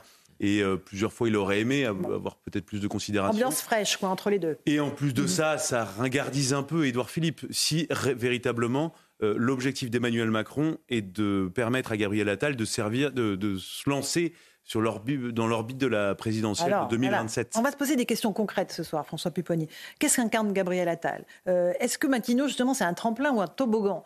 Euh, D'abord, qu'est-ce qu'il incarne à vos yeux, Gabriel Attal C'est effectivement cette jeunesse, mais c'est un peu, on, on recommence un peu ce qui s'est passé avec l'élection d'Emmanuel Macron, c'est-à-dire on va euh, raje- enfin, réarmer ce pays, l'éducation, régénérer, euh, redonner du souffle, de la jeunesse Et du sens. et du sens. Et avec un calcul qui est simple, hein, effectivement, Rachel Kahn le disait tout à l'heure, l'électorat jeune va plutôt vers la radicalité soit vers le Rassemblement national, soit vers la France insoumise. Donc Emmanuel Macron a bien compris que pour l'avenir, il fallait aussi récupérer une partie de la jeunesse qui ne croit plus à ce gouvernement et qui n'est plus réenchanté par ce gouvernement et, et par ce président de la République. Donc voilà, c'est ce Ils sont désenchantés, même, on peut le dire, les Français. Oui, oui, voilà. Ah oui, donc, oui, non, clairement. complètement. Donc c'est voilà, on va donner un nouveau souffle, etc. Et puis après, effectivement, c'est la compétence, c'est-à-dire dire aux jeunes, on peut y arriver. C'est ça aussi, c'est le message de dire, on peut être jeune et être compétent, y arriver, donc croyez en votre destin, etc. C'est tout ce message-là qui est passé. Alors après, est-ce que c'est un tremplin ou un toboggan? Ben, L'avenir le dira. S'il réussit effectivement à Matignon dans les 6-7 mois qui viennent, il est en orbite pour 2027. Si dans 7 mois, il est déjà, comme certains le, le prédisent, et peut-être vont l'aider à le devenir carbonisé, il aura Ce qu'on lui disait d'ailleurs quand il est arrivé Rachel, à l'éducation nationale. On avait dit, c'est Oui, une oui. erreur. Et il a bien va se réussi. carboniser en, C'était en cinq trois mois, mais il a bien réussi. Et lui, forcément, se dit, euh, tout le monde me prédisait l'enfer de l'éducation nationale. Pour l'instant, ça se passe très bien, ça se passait très bien pour lui.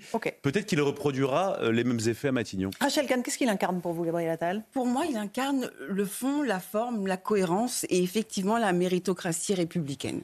Euh, donc sans essentialiser, parce qu'on aurait pu essentialiser aussi Elisabeth Borne en la, en simplement en disant que c'est une femme, c'est une femme, et lui, c'est un jeune, c'est un jeune, mais il n'y a pas que ça. C'est-à-dire qu'il y a effectivement euh, ce qu'il a pu incarner. Alors, son ascension est fulgurante, mais ce qu'il a incarné ces derniers mois, dès la rentrée, avec des marqueurs extrêmement forts. Et c'est pour ça que dans son, dans son discours, il reprend cette devise républicaine liberté, égalité, fraternité, avec des exemples, il, et laïcité. Ça fait du bien de l'entendre euh, aujourd'hui, en ce jour, juste une petite incise où on, on commémore l'hypercachère. Oui, alors l'hypercachère, rappelez-nous, évidemment, ce quatre morts, une tuerie, quatre morts, des personnes qui allaient simplement euh, faire leurs courses dans une, supérette et qui ont été, qui sont tombées sous un barbare islamiste, le terrorisme. François Biboni, important de, de, rappeler cette date terrible. en plus, il y a deux jeunes de Sarcelles qui sont morts dans, dans l'hypercachet. Il y avait un employé. Mhm. Johan Cohen et le fils du rabbin euh, Attab, qui était venu de Tunisie et qui maintenant est devenu le rabbin, un des rabbins de Sarcelles et que je vais rejoindre après l'émission. Euh, Alexandre Devecchio, vous êtes journaliste au Figaro. Euh, la nomination de Gabriel Attal, c'est un coup politique d'Emmanuel Macron. il se met en, Il est raccord avec le pays, avec les attentes du pays ou pas? Bah, En tout cas, il donne euh, un second souffle. On a souvent dit qu'il était disruptif. Je ne sais pas si j'aime bien ce mot, euh, mais là, pour le coup, euh, il l'est. il fait quelque chose d'inattendu. J'avoue que moi, j'ai perdu tous mes paris parce que je pensais qu'Elisabeth Borne allait rester. Je pensais que psychologiquement, pardonnez-moi, c'était trop dur pour Emmanuel Macron de supporter quelqu'un qui lui ferait un peu d'ombre. Mm. Donc là, il fait preuve d'humilité, le président de la République. il faut le, le souligner. maintenant, comment je définirais Gabriel Attal? Je suis pas sûr qu'il a l'incarne spécialement euh, pour le moment la, la, méritocratie, même s'il a été vide. Je ne suis pas sûr qu'il ait vraiment une idéologie, si vous voulez, euh, très affirmée. Par contre, il a deux choses euh, dont on manque singulièrement et dont manquait singulièrement ce gouvernement et l'entourage d'Emmanuel Macron, c'est-à-dire qu'il a des instincts populaires et des instincts politiques. Euh, Emmanuel Macron était euh, entouré de technos coupés du réel, qui étaient dans leurs fichiers Excel et qui étaient que dans des logiques comptables. C'était le cas d'Elisabeth Borne. Gabriel Attal, qui pourtant a eu un parcours météorique, n'a jamais vraiment travaillé, passé de Sciences Po au, au, gouvernement quasiment, je résume, malgré tout, semble plus connectés, je dirais, à la réalité du terrain et des Français, mieux les comprendre. Et ça, c'est quand même euh, un avantage. C'est-à-dire qu'au royaume, euh, dans, dans, un royaume politique où le bon sens euh, a totalement disparu, en avoir un tout petit peu est déjà un grand avantage. Ensuite, c'est aussi un royaume politique très impuissant à, régler les problèmes. Et Gabriel Attal a pris une décision politique simple, c'était d'interdire la baya. C'était pas très compliqué. Ça nécessitait en vérité pas beaucoup de courage parce que tous les Français étaient pour, mais c'est le seul à l'avoir fait. Les autres euh, regardaient leurs chaussures et n'étaient pas capables de prendre une décision. Donc voilà, il y, a, une forme de volontarisme qu'attendent les Français aussi. Il est en ce moment sur le terrain dans le Pas-de-Calais. Gabriel Attal, premier déplacement euh, aussitôt qu'il a été nommé à, Matignon. Euh, on va écouter l'échange qu'il a eu avec des habitants il y a quelques instants, notamment une buraliste. Il dit euh, à ses sinistrés personne ne va vous oublier. Je voulais être sûr qu'on m'oublie pas, parce qu'après on se dit euh, deux mois sans travailler, les gens sont partis ailleurs. personne ne va vous oublier. Vous savez, moi j'ai été dans des précédentes fonctions ministre des buralistes, puisque j'étais ministre du, du, budget, et je sais à quel point vous avez une importance absolument majeure pour un village, pour un territoire. Les Français sont attachés à vous et je sais que vous retrouverez vos clients. Viendrai boire un café avec vous. Euh, voilà. Alors avec plaisir. Voilà Gabriel Attal sur le terrain il y a quelques instants. Eric Revel, il a été effectivement euh, ministre du budget, ministre des douanes. Euh, il s'occupait de tout ce qui était le, trafic de tabac. Il a une certaine expérience du terrain, mais pas évidemment une immense expérience du terrain. Oui, bah, les mots qu'il dit, pardonnez-moi, mais bah, c'est un grand classique. Enfin, on va pas vous oublier, euh, on va vous aider. Euh, euh, il fait de la politique. Bon, moi, la principale qualité que je lui trouve à Gabriel Attal, c'est qu'il a une maturité politique, une expérience politique finalement qui est bien plus importante que l'âge qu'il affiche sur sa carte d'identité. Et ça, c'est un point important parce que quand vous voyez un, jeune ministre arriver, vous n'avez pas forcément en tête que c'est un, un sniper, que c'est quelqu'un qui connaît la politique et qui fait de la politique. Donc ça, c'est quand même euh, important.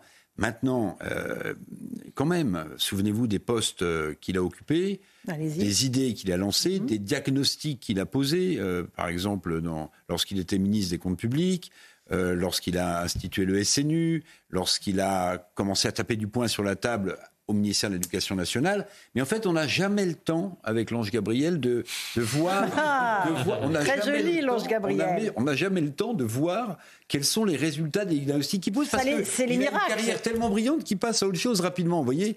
Donc là, à Matignon, pour le coup, bah, il est un peu au pied du mur. Là, il y a de la communication, mais il va falloir maintenant qu'il délivre, comme disent les Anglais, vous voyez, dans ce moment. Bien sûr. Il va falloir qu'il délivre. Florian Tardif, euh, qu'est-ce qu'il, quelle est la feuille de route de Gabriel Attal?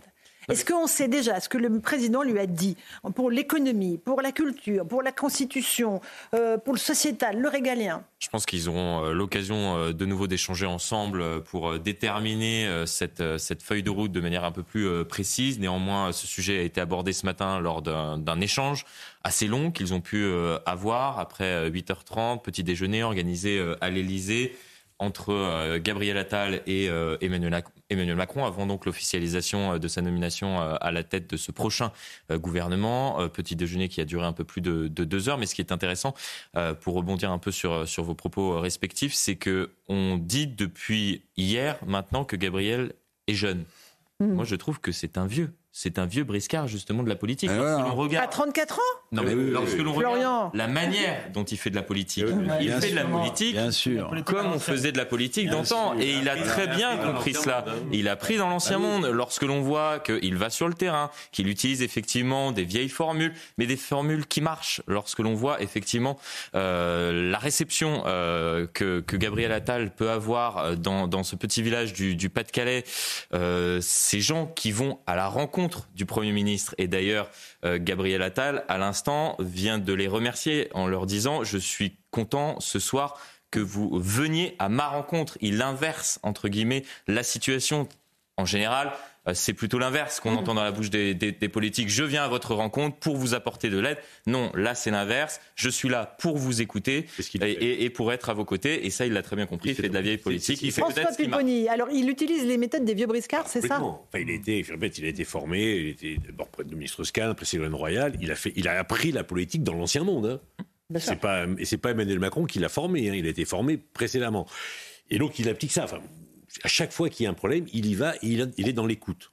Voilà. Et ça, c'est sa grande force. Il vient pas pour livrer un discours, il est pour écouter et donner le sentiment. Alors, et je pense que c'est vrai d'être à l'écoute des gens. Et, les gens ont le sentiment, parce que je pense que c'est sincère.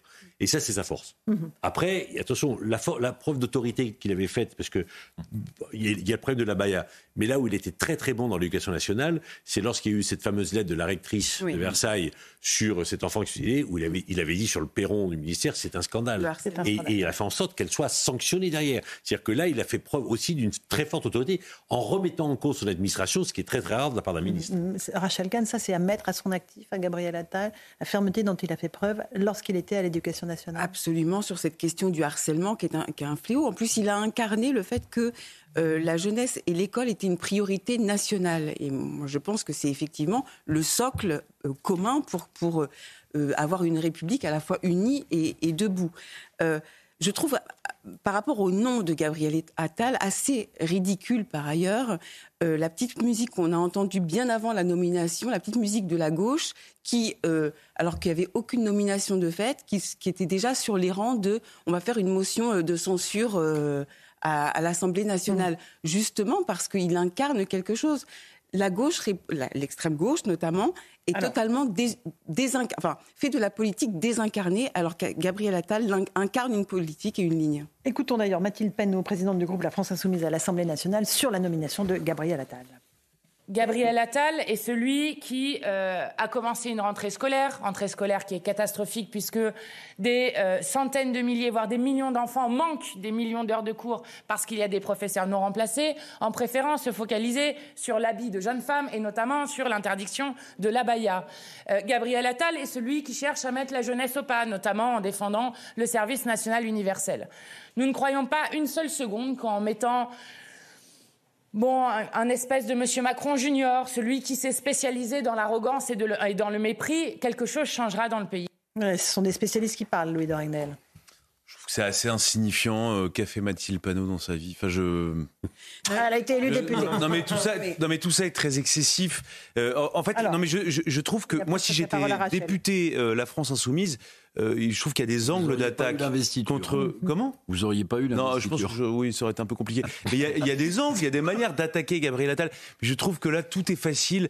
Euh, elle enfonce des portes ouvertes. Rachel, pourquoi Ça manque un peu de subtilité, de travail. Ah bon voilà. Vraiment. Oui, et puis en plus, dans cette période euh, soulignée, en faisant un petit geste de la main sur l'habit concernant les femmes, que Gabriel Attal aurait finalement euh, censurer les femmes de, porter euh, leurs vêtements, etc. Dans cette période où on a un contexte international extrêmement douloureux, on n'a pas du tout entendu Mathilde Panot euh, être vent debout par rapport à la barbarie du Hamas.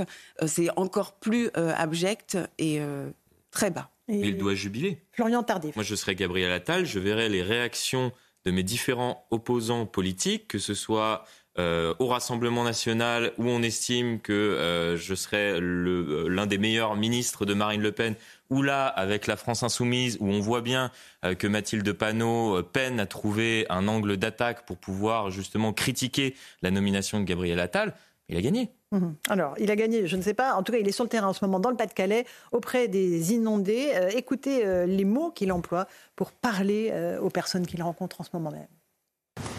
Et si je suis là et si j'ai voulu que mon premier déplacement ce soit ici, c'est pour marquer à la fois la solidarité euh, de tout le pays avec vous et derrière vous.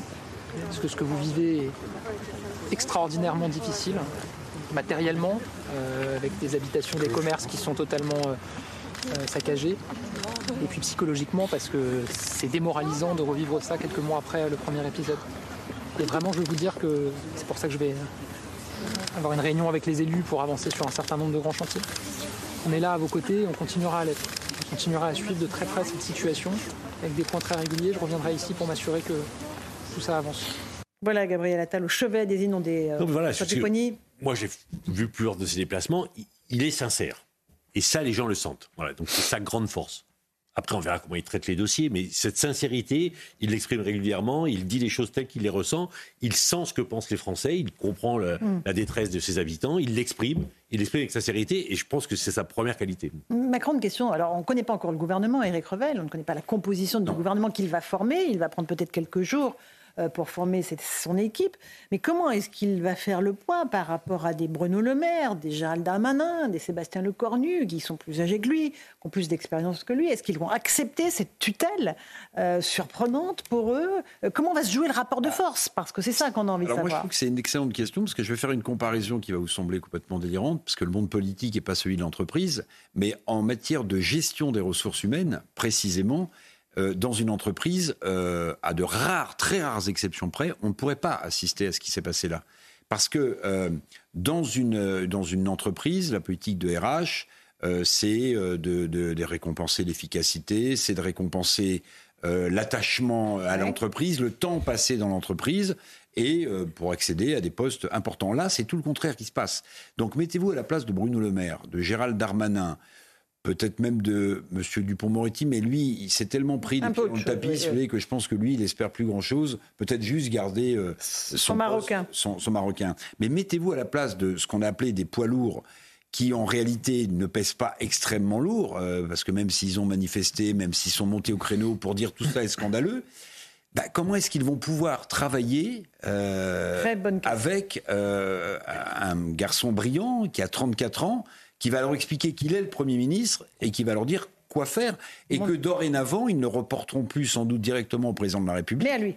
Mais à lui directement. Exactement. En matière de RH, c'est compliqué. Il hein. faut installer le rapport de force, Alexandre Devecchio Non, mais je pense que ça peut être aussi un, des, avantages euh, de, de Gabriel Attal. C'est-à-dire que s'il y a les, pardonnez-moi l'expression, mais la conjuration des vieux cons euh, en, face de lui, il va, il va, il va, il va s'attirer la, la, sympathie du, du, public. Euh, les vieux politiques, apparatchiks, aigris, euh, pas efficaces.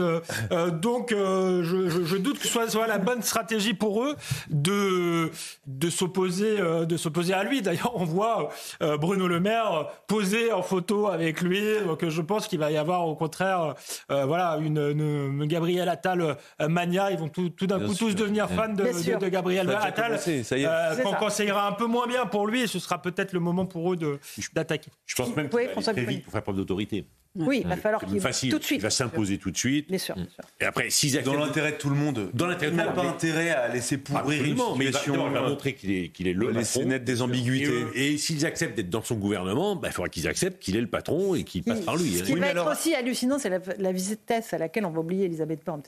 Tout de suite, on est déjà dans un autre temps. Mm. Euh, non, mais voilà, c'est la, logique de la politique. Voilà, elle a dit qu'elle serait, serait à nouveau députée. Une forme d'humilité, hein, de revenir à la base après avoir été première ministre. Olivier, vous voulez dire quelque chose avant qu'on écoute un son de Gérald Darmanin Non, non, je préfère ministre de l'Intérieur. Ah, vous êtes bien discipliné. Je vous reconnais là. Allez, Gérald Darmanin qui dit qu'il y a encore beaucoup de choses à faire, place Beauvau. Écoutez-le. Je pense que chacun a vu que je n'avais pas fini ma mission au ministère de l'Intérieur et que je ne suis pas homme à me dérober quand il y a des policiers, des gendarmes, des préfets qui, à quelques jours, on est à 100 jours du relais de la flamme, on est à 200 jours des Jeux Olympiques, euh, vont euh, risquer leur vie, euh, mettre leur réputation en jeu. Moi, je suis un homme d'honneur, je suis un homme de devoir, et vous savez, de là où je viens, d'une province, d'une famille populaire, on aime bien terminer ce qu'on fait. Voilà. Après, il appartient au président de la République de disposer évidemment des postes ministériels. Je suis à sa disposition. Mais je veux dire aux policiers et aux gendarmes que je n'ai pas l'habitude de compter sur un quelconque avenir personnel lorsque je les ai engagés dans une voie. Voilà, c'est clair en même temps. Hein. Euh, François Bivoni, c'est clair, honnête et précis. Qu'ils le disent comme ça publiquement. Mhm. C'est vraiment. S'il n'est pas de fragilité. de fragilité. S'il n'est pas bien retenu ministre de l'Intérieur, mhm. il dit c'est pas moi, moi je voulais, c'est le Premier ministre qui n'a pas voulu. Donc quelque part, il prend les devants. S'il était sûr de lui, je ne pense pas qu'il aurait tenu ses propres. Et puis, euh, on croit, euh, il y a une forme de critique de, Gabriel Attal. Moi, je, l'entends mm. comme ça parce qu'il dit, moi, je finis ma mission. Euh, on a dit tout à l'heure que Gabriel Attal était passé d'un ministère à l'autre. Il a rappelé encore ses origines populaires. On sait que Gabriel Attal plutôt quelqu'un de, de, de, la bourgeoisie, qui a peut-être moins eu un parcours d'élu local difficile que Gérald Darmanin. Donc, il commence une stratégie de distinction. Je ne suis pas sûr que ce soit la, la bonne stratégie parce qu'on l'a dit, je pense que Gabriel Attal a de l'autorité, donc il le fait même avant d'entrer au gouvernement, donc euh, ça, laisse augurer euh, euh, d'une situation tendue. Eric Revel, s'il est maintenu. Voilà. Que doit éprouver le ministre de l'Intérieur, parce que, mm. bon, comme le rappelait tout à l'heure le policier, c'est un job terrible, hein, ministre de l'Intérieur, c'est pas simple. Au-delà de ça, moi je pense qu'il est en fragilité depuis plusieurs mois en réalité. Gérald Darmanin Mais oui. Mm-hmm. Bah, souvenez-vous quand même qu'au moment du, du, vote de la motion de rejet à l'Assemblée nationale sur la loi immigration, il propose sa démission au président de la République, qui la refuse. Mais il la propose. Donc là, c'est retenez-moi où je fais un malheur, parce que là, il est plutôt en position de force, mais il veut tester quand même l'attachement, sans doute, du président ou de la première ministre de l'époque à, sa personne et au ministère qu'il occupe. Et puis, deuxième sujet de fragilité, mais je ne sais même pas comment il va s'en mettre, c'est que vous l'avez dit tout à l'heure. Les chiffres de l'insécurité. Attendez, les chiffres de la sécurité, c'est terrible. La politique terrible. mise en, place par Gérald Darmanin. Comment est-ce que vous voulez sortir de ça? Ça, c'est le mur de la réalité. C'est le mur de la réalité. Donc, vous êtes Gabriel Attal, vous le convoquez pour lui demander comment ça va, et puis vous lui dites comment, Monsieur le ministre, vous jugez les chiffres qui ont été publiés par votre ministère? Ils sont mauvais ou très mauvais? Et là, à mon avis, les choses sont dites on va continuer sur la sécurité dans un instant, mais d'abord le terrain, priorité euh, au terrain. On rejoint Thomas Bonnet, notre envoyé spécial avec Charles Baget à Clermarais, où se trouve le Premier ministre, Gabriel Attal. Qu'est-ce qui se passe en ce moment, Thomas? Expliquez-nous. Écoutez Laurence, le Premier ministre vient d'arriver à la deuxième étape de son euh, déplacement dans le Pas-de-Calais, dans cette salle polyvalente où il va rencontrer euh, des élus locaux et des habitants. La suite donc de ce premier déplacement pour euh, le nouveau euh, Premier ministre qui a décidé euh, d'aller sur le terrain à peine nommé à Matignon. Évidemment, on est dans la comparaison avec sa prédécesseur Elisabeth Borne. Elle, elle avait attendu trois jours avant d'aller sur le terrain. Et sur la forme, on a également vu un Gabriel Attal dans l'empathie, dans la compassion avec ces habitants qui ont été touchés par des désastres, des catastrophes naturelles depuis maintenant plusieurs jours avec ces crues. Voilà donc pour le Premier ministre et beaucoup d'élus locaux, beaucoup d'habitants ici qui sont euh, réunis pour assister à, cette, euh, à cet entretien, à cette réunion. Merci beaucoup Thomas Bonnet. Charles Baget dans le Pas-de-Calais. On va suivre cette visite de, de, Gabriel Attal, je vais y arriver. Euh, décidément, en ces premiers jours, ces premiers pas de, Premier ministre, 34 ans quand même, hein, Louis de Ragnel, on le rappelle. Mm. un ministre de l'Éducation nationale qui quitte sa fonction avec regret, c'est ce qu'il a dit tout à l'heure. Peut-être on peut en, en, écouter un extrait de ce qu'il a dit, parce qu'il a dit, voilà, je veux emmener cette priorité euh, les actes forts qu'il a posés à l'éducation nationale. Il veut les amener avec lui à Matignon. Et c'est vrai que c'est important, c'est une cause qui lui tient à cœur, en tout cas qu'il a embrassé à, bras le corps. On va l'écouter dans un instant. Rachel Kahn, euh, vous avez noté hein, le fait qu'il a été très clair, très ferme euh, sur les dossiers de la Baïa, de la laïcité. C'est à mettre à son crédit. Le harcèlement scolaire aussi, exactement. je ne sais pas si on a Gabriel Attal, on l'écoute. Ces derniers mois, j'ai consacré toute mon énergie à redonner espoir, à chercher à redonner espoir à cette génération, à ses parents, en œuvrant pour l'école de la République. Je le dis d'emblée, mesdames et messieurs, j'emmène avec moi, ici, à Matignon, la cause de l'école. Je réaffirme l'école comme étant la mère de nos batailles, celle qui doit être au cœur de nos priorités et à qui je donnerai comme Premier ministre, tous les moyens d'action nécessaires pour sa réussite. Elle sera l'une de mes priorités absolues dans mon action à la tête du gouvernement. En prenant des décisions fortes sur la Baïa, en, en prenant des décisions fortes sur la laïcité, c'est pour la liberté que je me suis engagé. En prenant des décisions fortes sur l'exigence et sur le choc des savoirs, c'est pour l'égalité que je me suis engagé. En prenant des décisions fortes dans la lutte contre le harcèlement, c'est pour la fraternité que je me suis engagé. Liberté, égalité, fraternité. Cette devise de l'école est aussi celle de la République et ce sera toujours ma boussole. Florian Tardif, c'est une cause dont peut, on peut se dire qu'il va continuer à la surveiller de très près, la cause de l'éducation nationale. Oui, choc des savoirs. D'autant plus que c'est euh, l'une des priorités à l'agenda du président de la République. Il a donné rendez-vous aux Français euh, d'ici une petite dizaine de jours euh, maintenant pour un nouveau grand rendez-vous. Très peu de choses ont, ont fuité concernant ce dernier. Néanmoins, on semble se diriger vers un grand rendez-vous pour parler éducation. Et euh, tout à l'heure, euh, Gabriel Attal a débuté euh, son discours lors de la passation de pouvoir en abordant ce premier sujet qui est selon lui la priorité absolue. Donc oui, on attend de lui qu'il, en reprenant ses mots, qu'il y ait une forme de continuité entre son départ du mmh. ministère de l'Éducation nationale, où certes, il a annoncé beaucoup de choses sur un certain nombre de sujets, que ce soit les savoirs, le retour de l'autorité à l'école ou encore la laïcité, et euh, le ministre qui prendra la suite et qui, lui, devra traduire ses annonces en actes forts dans les années à venir. Louis Dragnel? C'est aussi assez, habile de la part de Gabriel Attal parce que l'école, c'est le ministère, enfin l'éducation nationale, c'est le ministère qui lui a permis de se révéler, euh, de faire une véritable percée dans l'opinion publique et d'aller toucher un public que jusqu'à aujourd'hui il n'avait pas touché. Euh, et donc il essaye aussi d'emporter avec lui euh, ce capital. quand on regarde les enquêtes d'opinion, Gabriel Attal est extrêmement populaire globalement dans toutes les catégories de population, mais particulièrement dans toutes les familles de droite, que ce soit euh, Rassemblement national, Reconquête et euh, chez les Républicains. Donc c'est aussi un message qu'il envoie euh, à cet électorat-là. je ne vous oublie pas et j'emporte cette méthode-là que je vais essayer de répliquer. Mhm. et d'ailleurs, il en parle de cette méthode, il dit, cette méthode qui consiste à poser des diagnostics. Du coup, je rebondis sur ce que disait Éric Revel tout à l'heure.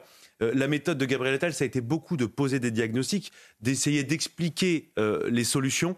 Maintenant, il sera jugé. Et je pense que ce public-là de droite, mhm. euh, qui, l'apprécie beaucoup et qui a mis beaucoup d'espoir en lui, maintenant regardera avec beaucoup d'intérêt euh, les résultats, le bilan de Gabriel Attal. et Gabriel Attal sait qu'il est attendu là-dessus. Absolument. Et on aura dans un instant le résultat d'un sondage qu'on a fait faire euh, exclusivement pour CNews et donc Europe 1 par CSA. Julie Gaillot est avec nous. Bonsoir. On verra dans un instant. Est-ce que les Français font ou non confiance à Gabriel Attal? C'est la question qu'on leur a posée aujourd'hui. On aura les résultats dans un instant. Éric Revel, vous voulez rajouter quelque chose Une chose, parce qu'on n'en a pas parlé, euh, dans son discours euh, lors de la passation des pouvoirs, il a employé à plusieurs reprises un mot important qui est celui des classes moyennes. Les classes moyennes en France, il l'a il martelé à plusieurs reprises. Alors je dis que c'est important parce que ces classes moyennes-là, elles ont le sentiment depuis très longtemps d'être euh, dédaignées. Et, il y a, et, ça je, suis toujours étonné que la classe politique ne soit pas emparée du thème plus tôt. Euh, Aliou-Marie Michel avait publié un livre qui s'appelait La grande peur des classes moyennes. C'était un peu dans le désordre, hein, Marie, mais c'est pas grave. C'est le tiercé, mais pas dans l'ordre. Je sais qu'elle s'appelle Michel Marie. Plus récemment, plus récemment, Maurice Lévy, l'ancien patron de Publicis, avait publié un petit opuscule qui s'appelait Ouvrez les yeux, dans lequel il disait, en fait, le problème de ce pays, c'est le risque de dégradation des classes moyennes et la peur qu'ont ces classes moyennes pour leurs propres enfants et leur devenir. Eh bien, en utilisant le mot classe moyenne, je pense que euh, Gabriel Attal trace une, voie. 18h30, le rappel des titres de l'actualité sur CNews et sur Europe 1 avec Simon Guillain. Simon. La tension monte entre Israël et le Hezbollah. Le groupe terroriste libanais affirme avoir ciblé un centre de commandement de Tzal dans le nord d'Israël. Cette attaque serait une réponse à la mort d'un haut responsable militaire du Hezbollah ainsi qu'à celle du numéro 2 du Hamas. Tous les deux ont été tués par des frappes israéliennes. Cette tentative de braquage qui tourne au drame, ça s'est passé ce matin dans une armurerie à Eslet près de Rouen. L'un des malfaiteurs est mort, indique cet après-midi le procureur de la République de Rouen. Deux enquêtes ont été ouvertes, l'une pour tentative de vol et l'autre pour déterminer les circonstances du décès. Et puis l'enseigne Minelli, sauvée de justesse au prix de centaines d'emplois supprimés sur les quelques 600 employés de l'entreprise. Seulement 213 pourront garder leur emploi en CDI. Près de 400 postes seront donc supprimés et des dizaines de magasins vont également fermer sur le territoire, Laurence. Simon Guillain, pour le rappel des titres de l'actualité, merci beaucoup. Julie Gaillot est avec nous de l'Institut de sondage CSA. Bonsoir Julie. Euh, on a posé la question aux Français aujourd'hui. Est-ce que vous faites confiance à Gabriel Attal, le nouveau Premier ministre euh, de cette ère Emmanuel Macron? Quelle est la réponse des Français, Julie? 48% des Français font confiance à Gabriel Attal en tant que Premier ministre, versus 52% d'avis contraires. Donc vous avez, somme toute, à peine un Français sur deux qui lui fait confiance. Alors, comparé aux autres... Mmh. Alors, c'est bien ou c'est pas bien? C'est plutôt une bonne cote, en fait. C'est plutôt un bon matelas de démarrage. Cela étant, quand vous comparez, par exemple, on a posé exactement la même question quand Elisabeth Borne a été nommée première ministre à l'époque, les 17 euh, et 18 mai 2022, eh bien, on arrivait à 53% de confiance. Donc elle avait plus de confiance que lui. Oui, mais alors, si on est tout à fait honnête, il faut quand même rappeler qu'elle bénéficiait malgré tout du souffle de la réélection d'Emmanuel Macron. Alors, on ne pouvait pas parler d'état de grâce, hein, puisque c'était sa réélection faite dans des conditions qui étaient quand même un peu compliquées. Mais malgré tout, Elisabeth Borne 53, Gabriel Attal 48. Vous avez à peine, enfin, il fait quand même 5 points de moins qu'elle. Alors la moitié des Français, c'est bien. Mais peut-être que finalement, de la part de la personnalité politique préférée des Français qui caracole en mm. tête de tous les sondages depuis le mois de décembre. C'est Edouard Philippe, la personnalité préférée des Français dans le baromètre Paris Match. Oui, oui, des personnalités politiques. Certes. Voilà, mais, vous voyez, voilà. il a fait un bond incroyable suite à sa nomination à l'éducation nationale et les dernières mesures du mois de décembre. Voilà, le donner soit touche-touche, soit devant. Vous, vous voyez, peut-être qu'on aurait pu s'attendre à mieux, c'est bien, mais vous voyez, on aurait pu s'attendre peut-être à une nouvelle vague, à une inversion de tendance. Et finalement, vous avez malgré tout 52% de Français qui ne lui font pas confiance. Ils ne font pas confiance, a priori. Julie Gaillot, de l'Institut de sondage CSA. Euh, en fonction des, de l'appartenance politique des personnes à qui vous avez posé la question, comment est-ce que ça se découpe un peu? Bien, on voit que, euh, voilà, à droite comme à gauche, les résultats finalement sont assez mitigés. Vous avez 44% des sympathisants de gauche qui lui accordent sa confiance. Donc, voilà, vous voyez, c'est, il n'y a pas de rejet fort ni de mouvement d'enthousiasme. Mais parce que ça masque, en fait, des mouvements de fond chez les sympathisants de gauche, parce que, vous l'avez bien compris, ils sont quand même rarement d'accord. Vous avez d'un côté les sympathisants socialistes, qui sont 51% à lui faire confiance. Bon, peut-être que, voilà, vu qu'il vient plutôt du camp socialiste, il y a peut-être une, une prime de sympathie.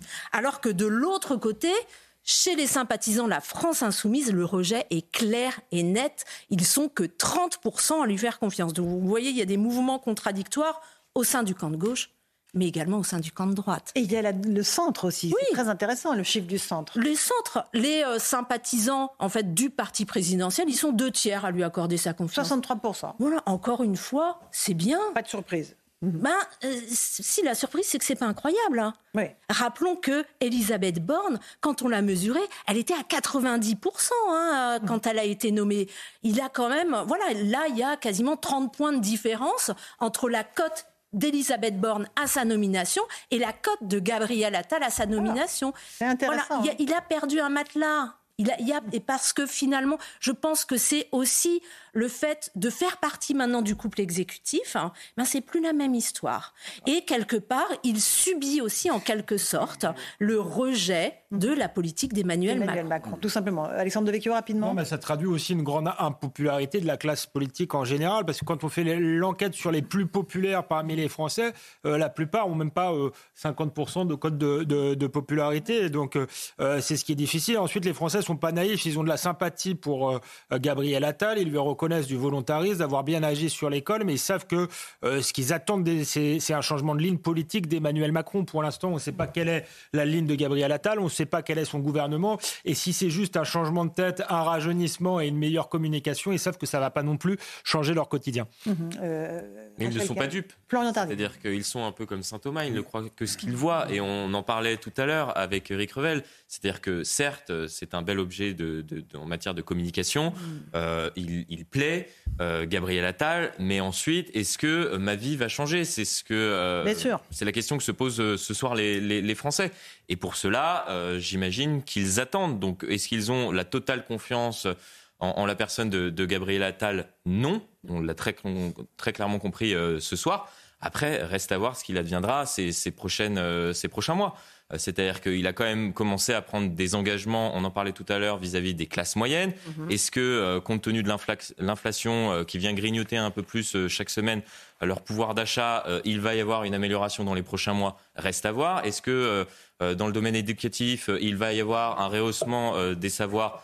Là encore, mhm. va se voir. Donc voilà, s'il a un bilan à présenter dans six mois, voire un an, je pense que potentiellement sa cote de popularité pourrait être euh, bien supérieure. Rachel Kahn, euh, un mot sur ce sondage très intéressant. Euh, c'est ça pour CNews ouais, Très intéressant, mais on, est effectivement, vous l'avez souligné, on n'est pas du tout dans le même contexte mmh. qu'en 2022. Tout a été extrêmement vite, à tel point qu'on oublie des événements, alors même que ça s'est passé il y a quelques mois.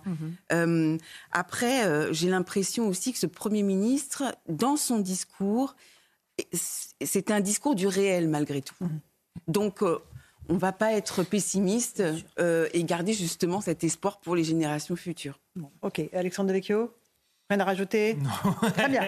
Alors, on, va voir qu'il y a des dossiers très importants qui attendent Gabriel Attal. Euh, on a parlé de l'éducation nationale. Il est en ce moment sur le terrain euh, dans le Pas-de-Calais pour parler d'inondation, d'intempéries. Il y a évidemment le dossier majeur de l'insécurité. Parce qu'aujourd'hui, ce n'est peut-être pas un hasard de calendrier. En tout cas, les derniers chiffres rendus par le service statistique ministériel de la sécurité intérieure sont accablant. On est à près de 1000 agressions par jour en 2023 dans notre pays. Ça aussi, c'est l'un des sujets régaliens auxquels il faudra que Gabriel Attal se confronte. Explication de Mathieu Devez et Godéric Bay. Et on reçoit ensuite Thibault de Montbrial. Près de 1000 agressions par jour en 2023. Un chiffre en hausse de 6% par rapport à l'année précédente. Pour William Maury, délégué syndical Alliance Police Nationale, ce constat n'est pas surprenant. Ça fait des mois, voire des années qu'on dénonce ça. Ça fait des années que certains politiques nous rionnaient en disant que c'est juste un sentiment d'insécurité. Aujourd'hui, les chiffres parlent. Les homicides sont également en hausse de 6%, 1033 sur l'année, soit près de 3 homicides par jour en moyenne. Autre constat alarmant, les violences sexuelles ont augmenté de 7%, avec près de 240 faits par jour. Pour William Moury, ces chiffres sont la conséquence d'une justice trop laxiste. Aujourd'hui, quand vous allez dans des commissariats et que vous allez euh, bah, dans des geôles de garde à vue, c'est toujours les mêmes personnes. C'est-à-dire que c'est des multirécidivistes qui pourrissent la vie des Français. On est face à une société dans l'ultra-violence parce que rien ne les arrête. Il faut avoir une vraie, une, vraie politique pénale ferme. Parmi les chiffres évoqués, il s'agit uniquement des actes signalés aux autorités, sachant que toutes les victimes ne portent pas plainte. Et on a été rejoint par Thibault de Montbrial. Bonsoir, vous êtes avocat, président du Centre de réflexion sur la sécurité intérieure. L'insécurité, les chiffres qu'on vient d'évoquer euh, là euh, sont terribles. C'est ça la réalité que vivent les Français. C'est terrible, c'est l'ensauvagement qui, non seulement qui continue, euh, mais qui s'encriste dans la, dans la société française. On a bien vu avec les, réactions après les chiffres de la Saint-Sylvestre et après certains faits terribles qui ont été commis cette nuit-là, que finalement on, finit par se réjouir de ce qu'il y a un tout petit pourcentage d'amélioration par rapport à l'année d'avant. Mais alors que la courbe sur 10 ans est absolument catastrophique. Donc on s'habitue à ce que ça aille de plus en plus mal. Et euh, mhm. cette année, c'est intéressant parce que l'année 2024, c'est une année qui est cruciale en matière de sécurité, notamment du fait de l'organisation par la France de grands événements, et au premier rang desquels les Jeux Olympiques qui vont être euh, observés par le monde entier. Mais il ne faut pas oublier que la sécurité du peuple prime sur celle des JO. Parce que la sécurité du peuple, elle, elle est en cause avant les JO, pendant les JO, après les JO. Et donc, le, le nouveau gouvernement qui va être créé euh, va avoir euh, une tâche essentielle. Euh, sur, notamment sur la question de la sécurité. Thibault de Montbrial, est-ce que vous pensez que Gabriel Attal a la carrure, les épaules, le charisme, l'autorité pour faire face à ces sujets régaliens. On parle aujourd'hui de l'insécurité, on parlera aussi du terrorisme, la menace est omniprésente dans notre pays. Il y a aussi le sujet de l'immigration qu'il faudra traiter à nouveau à, travers le biais de l'aide médicale d'État. Est-ce qu'il est, euh, encore une fois, prêt pour euh, exercer le pouvoir? Les, hommes se révèlent à la tâche et les hommes d'État se, révèlent à la tâche. Moi, je vous dis très sincèrement, il y a une chose euh, qui m'a beaucoup plu, et, qui m'a surprise chez Gabriel Attal lorsqu'il a été nommé ministre de l'Éducation nationale. Souvenez-vous, son premier discours pour souligner que les abayas étaient inacceptables, c'est dans le contexte de la décapitation de Samuel Paty. très vite, il y a eu le drame de l'égorgement de Dominique Bernard. Donc, dans un contexte hautement inflammable où beaucoup disaient que euh, les, professeurs et l'éducation nationale en général avaient baissé les bras et rendu les armes face à l'islamisme. Qu'est-ce qu'il a fait, Gabriel Attal? Il est arrivé, il a tenu un discours. On a dit c'est mm. formidable, les beaux discours. On a l'habitude, Emmanuel Macron lui-même a tenu un certain nombre de, beaux discours depuis sept ans. Sauf que là, derrière, il a agi il a agi. Tout le monde a dit Ah, mais ça va être terrible, il va y avoir des provocations, des incidents, des émeutes. Il n'y a rien eu. Il a agi parce que. Il, a, et, là, il a fait preuve de fermeté. Donc, c'est un élément de réponse. Mhm. Il y a une deuxième chose, moi, que j'ai trouvé plutôt pas mal c'est que quand il y a eu les résultats catastrophiques du classement PISA sur les résultats des, études euh, dans les collèges et lycées français, vous savez que les, politiques français aiment bien dire que même quand ça va très très mal, que euh, finalement on fait des pirouettes et il y a des éléments de langage. Ben non, qu'est-ce qu'il a dit? Il a dit que c'était catastrophique et qu'il fallait s'y atteler. Tout ça est plutôt de bon augure. Maintenant, euh, on va voir la composition du gouvernement et surtout la, grande, la grande question, ça va être de savoir s'il y a un vrai cap de changement politique avec une cohérence et la fin du en même temps, mais euh, on n'est pas euh, à l'abri d'une bonne surprise. Dernière chose, pour, je, pourquoi est-ce qu'on n'est pas à l'abri d'une bonne surprise? Parce que tous les sondages, et, on en a encore parlé tout à l'heure, indiquent mhm. que les Français attendent de l'autorité sur les questions régaliennes, et, donc en plus, en faisant ce qu'il faut, euh, on serait populaire. Oui, Dragnel. Alors justement, on connaîtra peut-être le nom d'un successeur possible euh, de Gérald Darmanin euh, au ministère de l'Intérieur dans les prochains jours, ou peut-être Gérald Darmanin restera-t-il. Pour vous, quelles sont les trois priorités du successeur possible de Gérald Darmanin, ou de Gérald Darmanin lui-même, si Gabriel Attal lui renouvelle sa confiance? Alors en fait, il n'y a pas trois priorités, il y en a une. La question, c'est les mesures pour décliner euh, cette priorité. La priorité, et on en, a parlé avec les chiffres que vous venez de, rappeler, euh, c'est euh, de faire diminuer les violences physiques qui sont commises contre nos concitoyens tous les jours dans des conditions... 1000 agressions par jour. Hein, épouvantables. 1000 agressions par jour. Ça, ça, défie l'entendement. Il y a plus de 100 attaques au couteau. je répète régulièrement qu'il y a que, une personne agressée sur cinq, et même une sur quatre sur la période des cinq dernières années, est policier ou gendarme. C'est-à-dire que non seulement les Français sont agressés au quotidien, mais ceux qui sont chargés de les défendre et qui sont euh, en première ligne dans ce combat pour la sécurité des Français sont ceux qui en payent le, tribut le plus lourd. Donc ça, c'est la priorité. Maintenant, sur les mesures à prendre, je pense, moi, que la mère de toutes les batailles, c'est euh, la, maîtrise de nos frontières. L'Allemagne a, rétabli beaucoup de contrôles aux frontières depuis quelques mois, mais avec des, résultats tangibles. Je pense qu'il faut rétablir les, contrôles aux frontières. Je pense aussi qu'il faut euh, diminuer. Je, prends des mesures qui sont des mesures techniques parce que qui ne nécessiteraient pas euh, de longs débats parlementaires avec mmh. les incertitudes liées aux questions de majorité. Il faut aussi, je pense, euh, au-delà des, des, mots sur l'immigration, dire qu'on on va baisser le nombre de visas par pays et diminuer par 5, par 10, après on peut avoir un débat technique, le nombre d'étrangers qui vont rentrer en France. Et enfin, je pense qu'il faut mettre des peines planchées pour ceux qui s'en prennent aux policiers et aux gendarmes, et aussi, et ça c'est une idée qu'on n'entend pas souvent,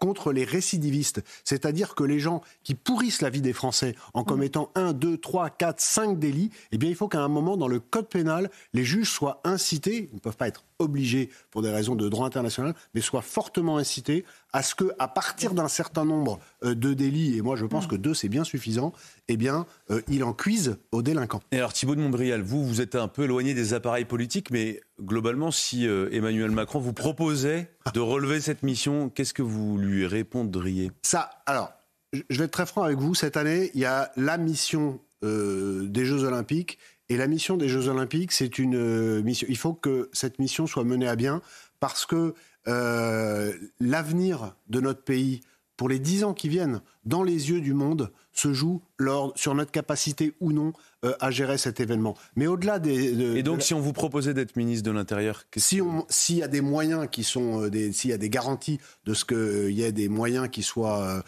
qui soient accordés et s'il y a un tout petit peu d'autonomie, pourquoi pas Mais ça, c'est une discussion qu'il faudra avoir le moment venu avec les uns et les autres. Et c'est pas à moi de, de, c'est pas à moi de, de, faire des actes de candidature. C'est si jamais la, question est posée. Mais moi, je me déroberai pas. J'ai servi mon pays dans l'armée l'armée quand j'étais jeune. je sers régulièrement les policiers et les gendarmes que je défends depuis. j'ai fêté mon 29e anniversaire professionnel d'avocat en début de semaine. Donc c'est un combat que, si vous voulez, je n'ai pas une âme de contemplateur. Je vais pas. Si on me propose mm. de me mouiller.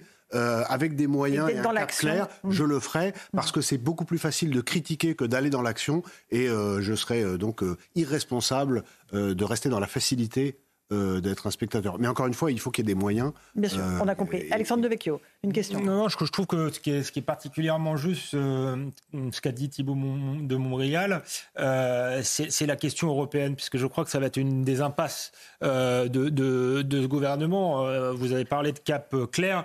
Thibault de Montbrial et vous avez expliqué que sans maîtrise des frontières, on n'arriverait pratiquement euh, à rien. Or, il y a une élection européenne. Gabriel Attal est là aussi pour s'opposer au Rassemblement national euh, et je ne pense pas qu'il fasse acte de rupture sur ce plan-là. Pourtant, euh, de, il faut faire acte de rupture face à l'Union européenne parce que tout en découle d'une certaine manière et sans souveraineté, on n'arrivera pas à rétablir l'autorité, la sécurité, la maîtrise des flux migratoires. Donc, au-delà de cette talent de communicant, au-delà de ses bons instincts, euh, il va se heurter euh, euh, à l'ADN macroniste, qui a un ADN européen, qui est incompatible, je dirais, avec l'esprit du temps. Je suis d'accord avec vous, je suis d'accord avec vous, Alessandre de Vecchio, mais il faut, il faut voir les choses, je pense, en deux temps. Aujourd'hui, tout le monde a bien compris que dès lors que Emmanuel Macron est président de la République, il n'y aura pas de grand soir sur cette question. Mm. La question est de savoir si déjà on peut faire accélérer des, des, pas dans la bonne direction. Et encore une fois, moi, ce qui me touche beaucoup, c'est la détresse des policiers et des gendarmes face à cette violence qu'ils subissent. C'est la détresse de, de nos concitoyens. C'est la formidable incertitude qu'on entend en off sur notre capacité à assurer la sécurité des grands événements qui viennent. C'est ça, ce volontarisme sur l'année qui vient. Je pense que la première mission, ça va être celle-là. Maintenant, pour redresser le pays, dont je dis régulièrement, et c'est pas ce soir que je vais arrêter de le dire, mhm. que depuis 40 ans, nous sommes en train de nous effondrer et qu'à un moment donné, il faudra un vrai redressement de ce pays, il faudra des mesures qui soient des mesures de grande ampleur. Et je suis d'accord avec vous, à terme, seule la remise en cause de euh, ces traités nous permettra de reprendre complètement en main notre souveraineté. Mais ça ne veut pas dire pour autant qu'il n'y a rien à faire. Et je pense que le cap des six mois qui viennent, notamment euh, d'être aux côtés des policiers et des gendarmes pour assurer la sécurité de nos compatriotes et pour assurer le succès des grands euh, événements, ce sont des, enjeux considérables déjà. Thibault de Montbrial, on ne connaît pas encore la composition du nouveau gouvernement que va former Gabriel Attal, mais il a fallu beaucoup de temps déjà au président de la République pour se décider, en tout cas arrêter son choix sur Gabriel Attal. Euh, j'aimerais vous faire écouter une archive euh, de l'INA, une archive de Georges Pompidou, qui était à l'époque président de la République, on est en 1973, qui explique selon lui quels sont les critères euh, qui doivent prévaloir pour choisir un Premier ministre. On va l'écouter, puis vous allez me dire si ça correspond à ce qui se fait aujourd'hui. Je rappelle que Georges Pompidou est le seul Premier ministre qui est devenu président de la République. Écoutez-le. Je sais bien que nous vivons le temps de l'impudeur et de l'impudence. Mais il y en a qui franchement se trompent de République. Les premiers ministres ne se désignent pas dans les dîners parisiens, ni même au gré des convenances personnelles.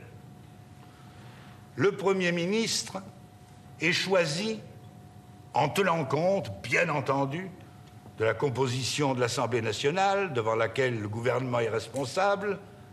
Le Premier ministre est choisi en fonction de sa capacité, de sa loyauté et de son dévouement au bien public. Bon, là, il coche les cases, Gabriel Attal.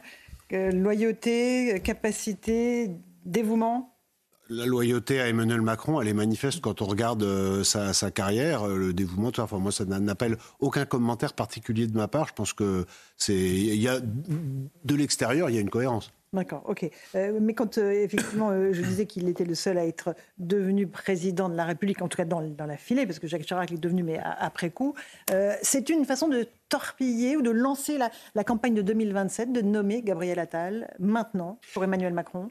Comme observateur, ce qui est sûr, c'est qu'on a l'impression qu'on a pour la première fois euh, depuis qu'Emmanuel Macron est président de la République un Premier ministre qui va avoir beaucoup d'autonomie. Le premier, c'est Édouard Philippe, euh, qui a une, vraie personnalité euh, politique. mais c'était le premier Premier ministre après l'élection d'Emmanuel Macron. Donc le leadership était absolument incontestablement, euh, à tous égards, celui du président de la République. Ensuite, on a eu des gens qui étaient plus des, des technos. On a eu Jean Castex, on a eu Elisabeth Borne dont personne n'a pu penser. Alors après, les gens peuvent se révéler, on peut se tromper. Mais en tout cas, l'analyse qui était faite, c'est qu'ils étaient nommés pour être des, collaborateurs techno. Là, euh, Gabriel Attal a de l'ambition, ce qui n'est pas un gros mot dans ma bouche. Euh, il a euh, montré à l'éducation, on en parlait tout à l'heure, un vrai savoir-faire et, et, une forme de courage politique dont on attend de voir s'il va se, évidemment continuer. Donc, je, je pense qu'il va y avoir sans doute plus d'autonomie à Matignon qu'il y en a eu ces, ces, derniers mois et ces dernières années. Mais ça va être d'autant plus intéressant à suivre et d'où aussi l'intérêt de la question du cap euh, qui, va être donné. Encore une question politique par Louis Dragnel. Oui, non, non, mais qui est liée à, votre domaine d'expertise et de spécialité. Euh, c'est toujours la question du en même temps. On voit que Emmanuel Macron, en tout cas, c'est la manière avec laquelle il présente la nomination de Gabriel Attal, veut poursuivre euh, le dépassement politique et donc le en même temps. Est-ce que vous pensez que aujourd'hui c'est encore tenable de proposer le en même temps ou alors c'est même quelque chose de non seulement périmé, mais irresponsable Non, mais vous posez la question clé. Quand on parle de cap politique, est-ce qu'il va y avoir un, un vrai changement politique? C'est ça. Le, le, en même temps, en matière régalienne, ça n'a pas marché et ça ne peut pas marcher. ça ne marchera pas parce que la, la, le, le, côté opposé de la balance va systématiquement neutraliser le premier plateau. Donc, il faut qu'on sorte de ce en même temps. C'est ce que les Français demandent. Il y a un plébiscite sur ces questions. Et, je, et, encore une fois, je pense que le gouvernement qui prendrait ce nouveau cap de façon résolue, il serait extrêmement populaire. Il serait extrêmement populaire avec des gens euh, euh, volontaristes qui disent ce qu'ils font, qui font ce qu'ils disent, qui sont sincères, y compris quand ils reconnaissent des erreurs ou des échecs. Je pense que ce sont des choses dont les Français ont vraiment soif.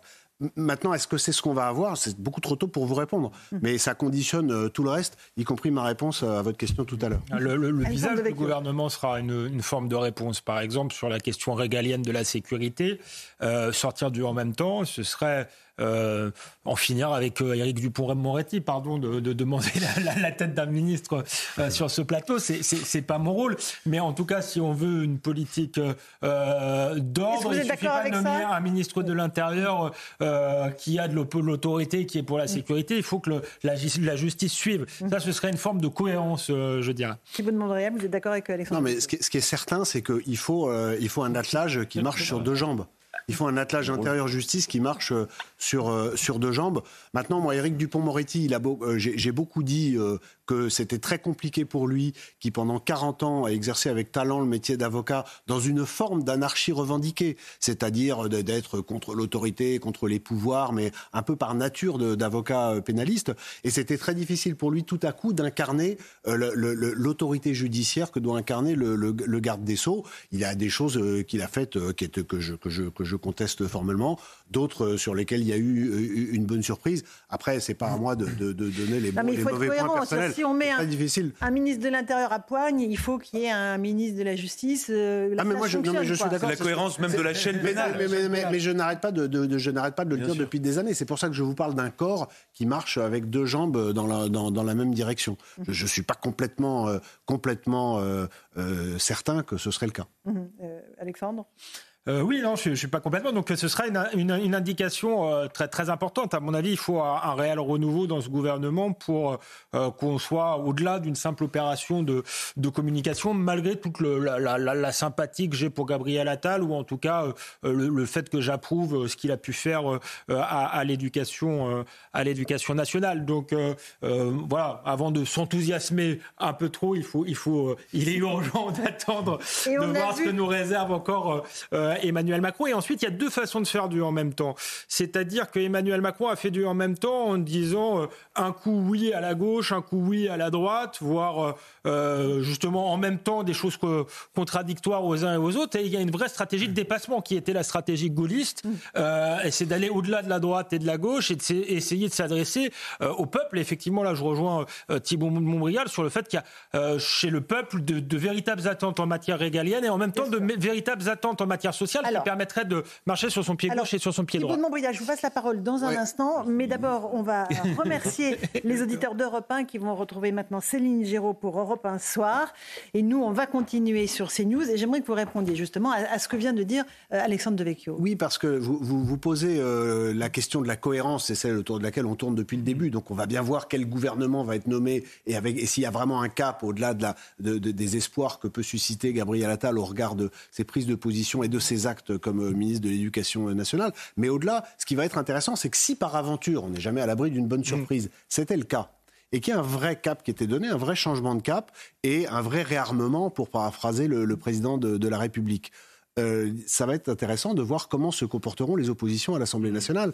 Parce que là, à un moment, la question de la cohérence, elle va être reportée sur les oppositions. On va être clair, euh, si, Thibault de Montbrial est, nommé à la place de Gérald Darmanin, j'applaudirais. bon, Thibault de Montbrial, il nous reste encore un tout petit peu de temps. Vous êtes aujourd'hui, vous êtes aussi avocat.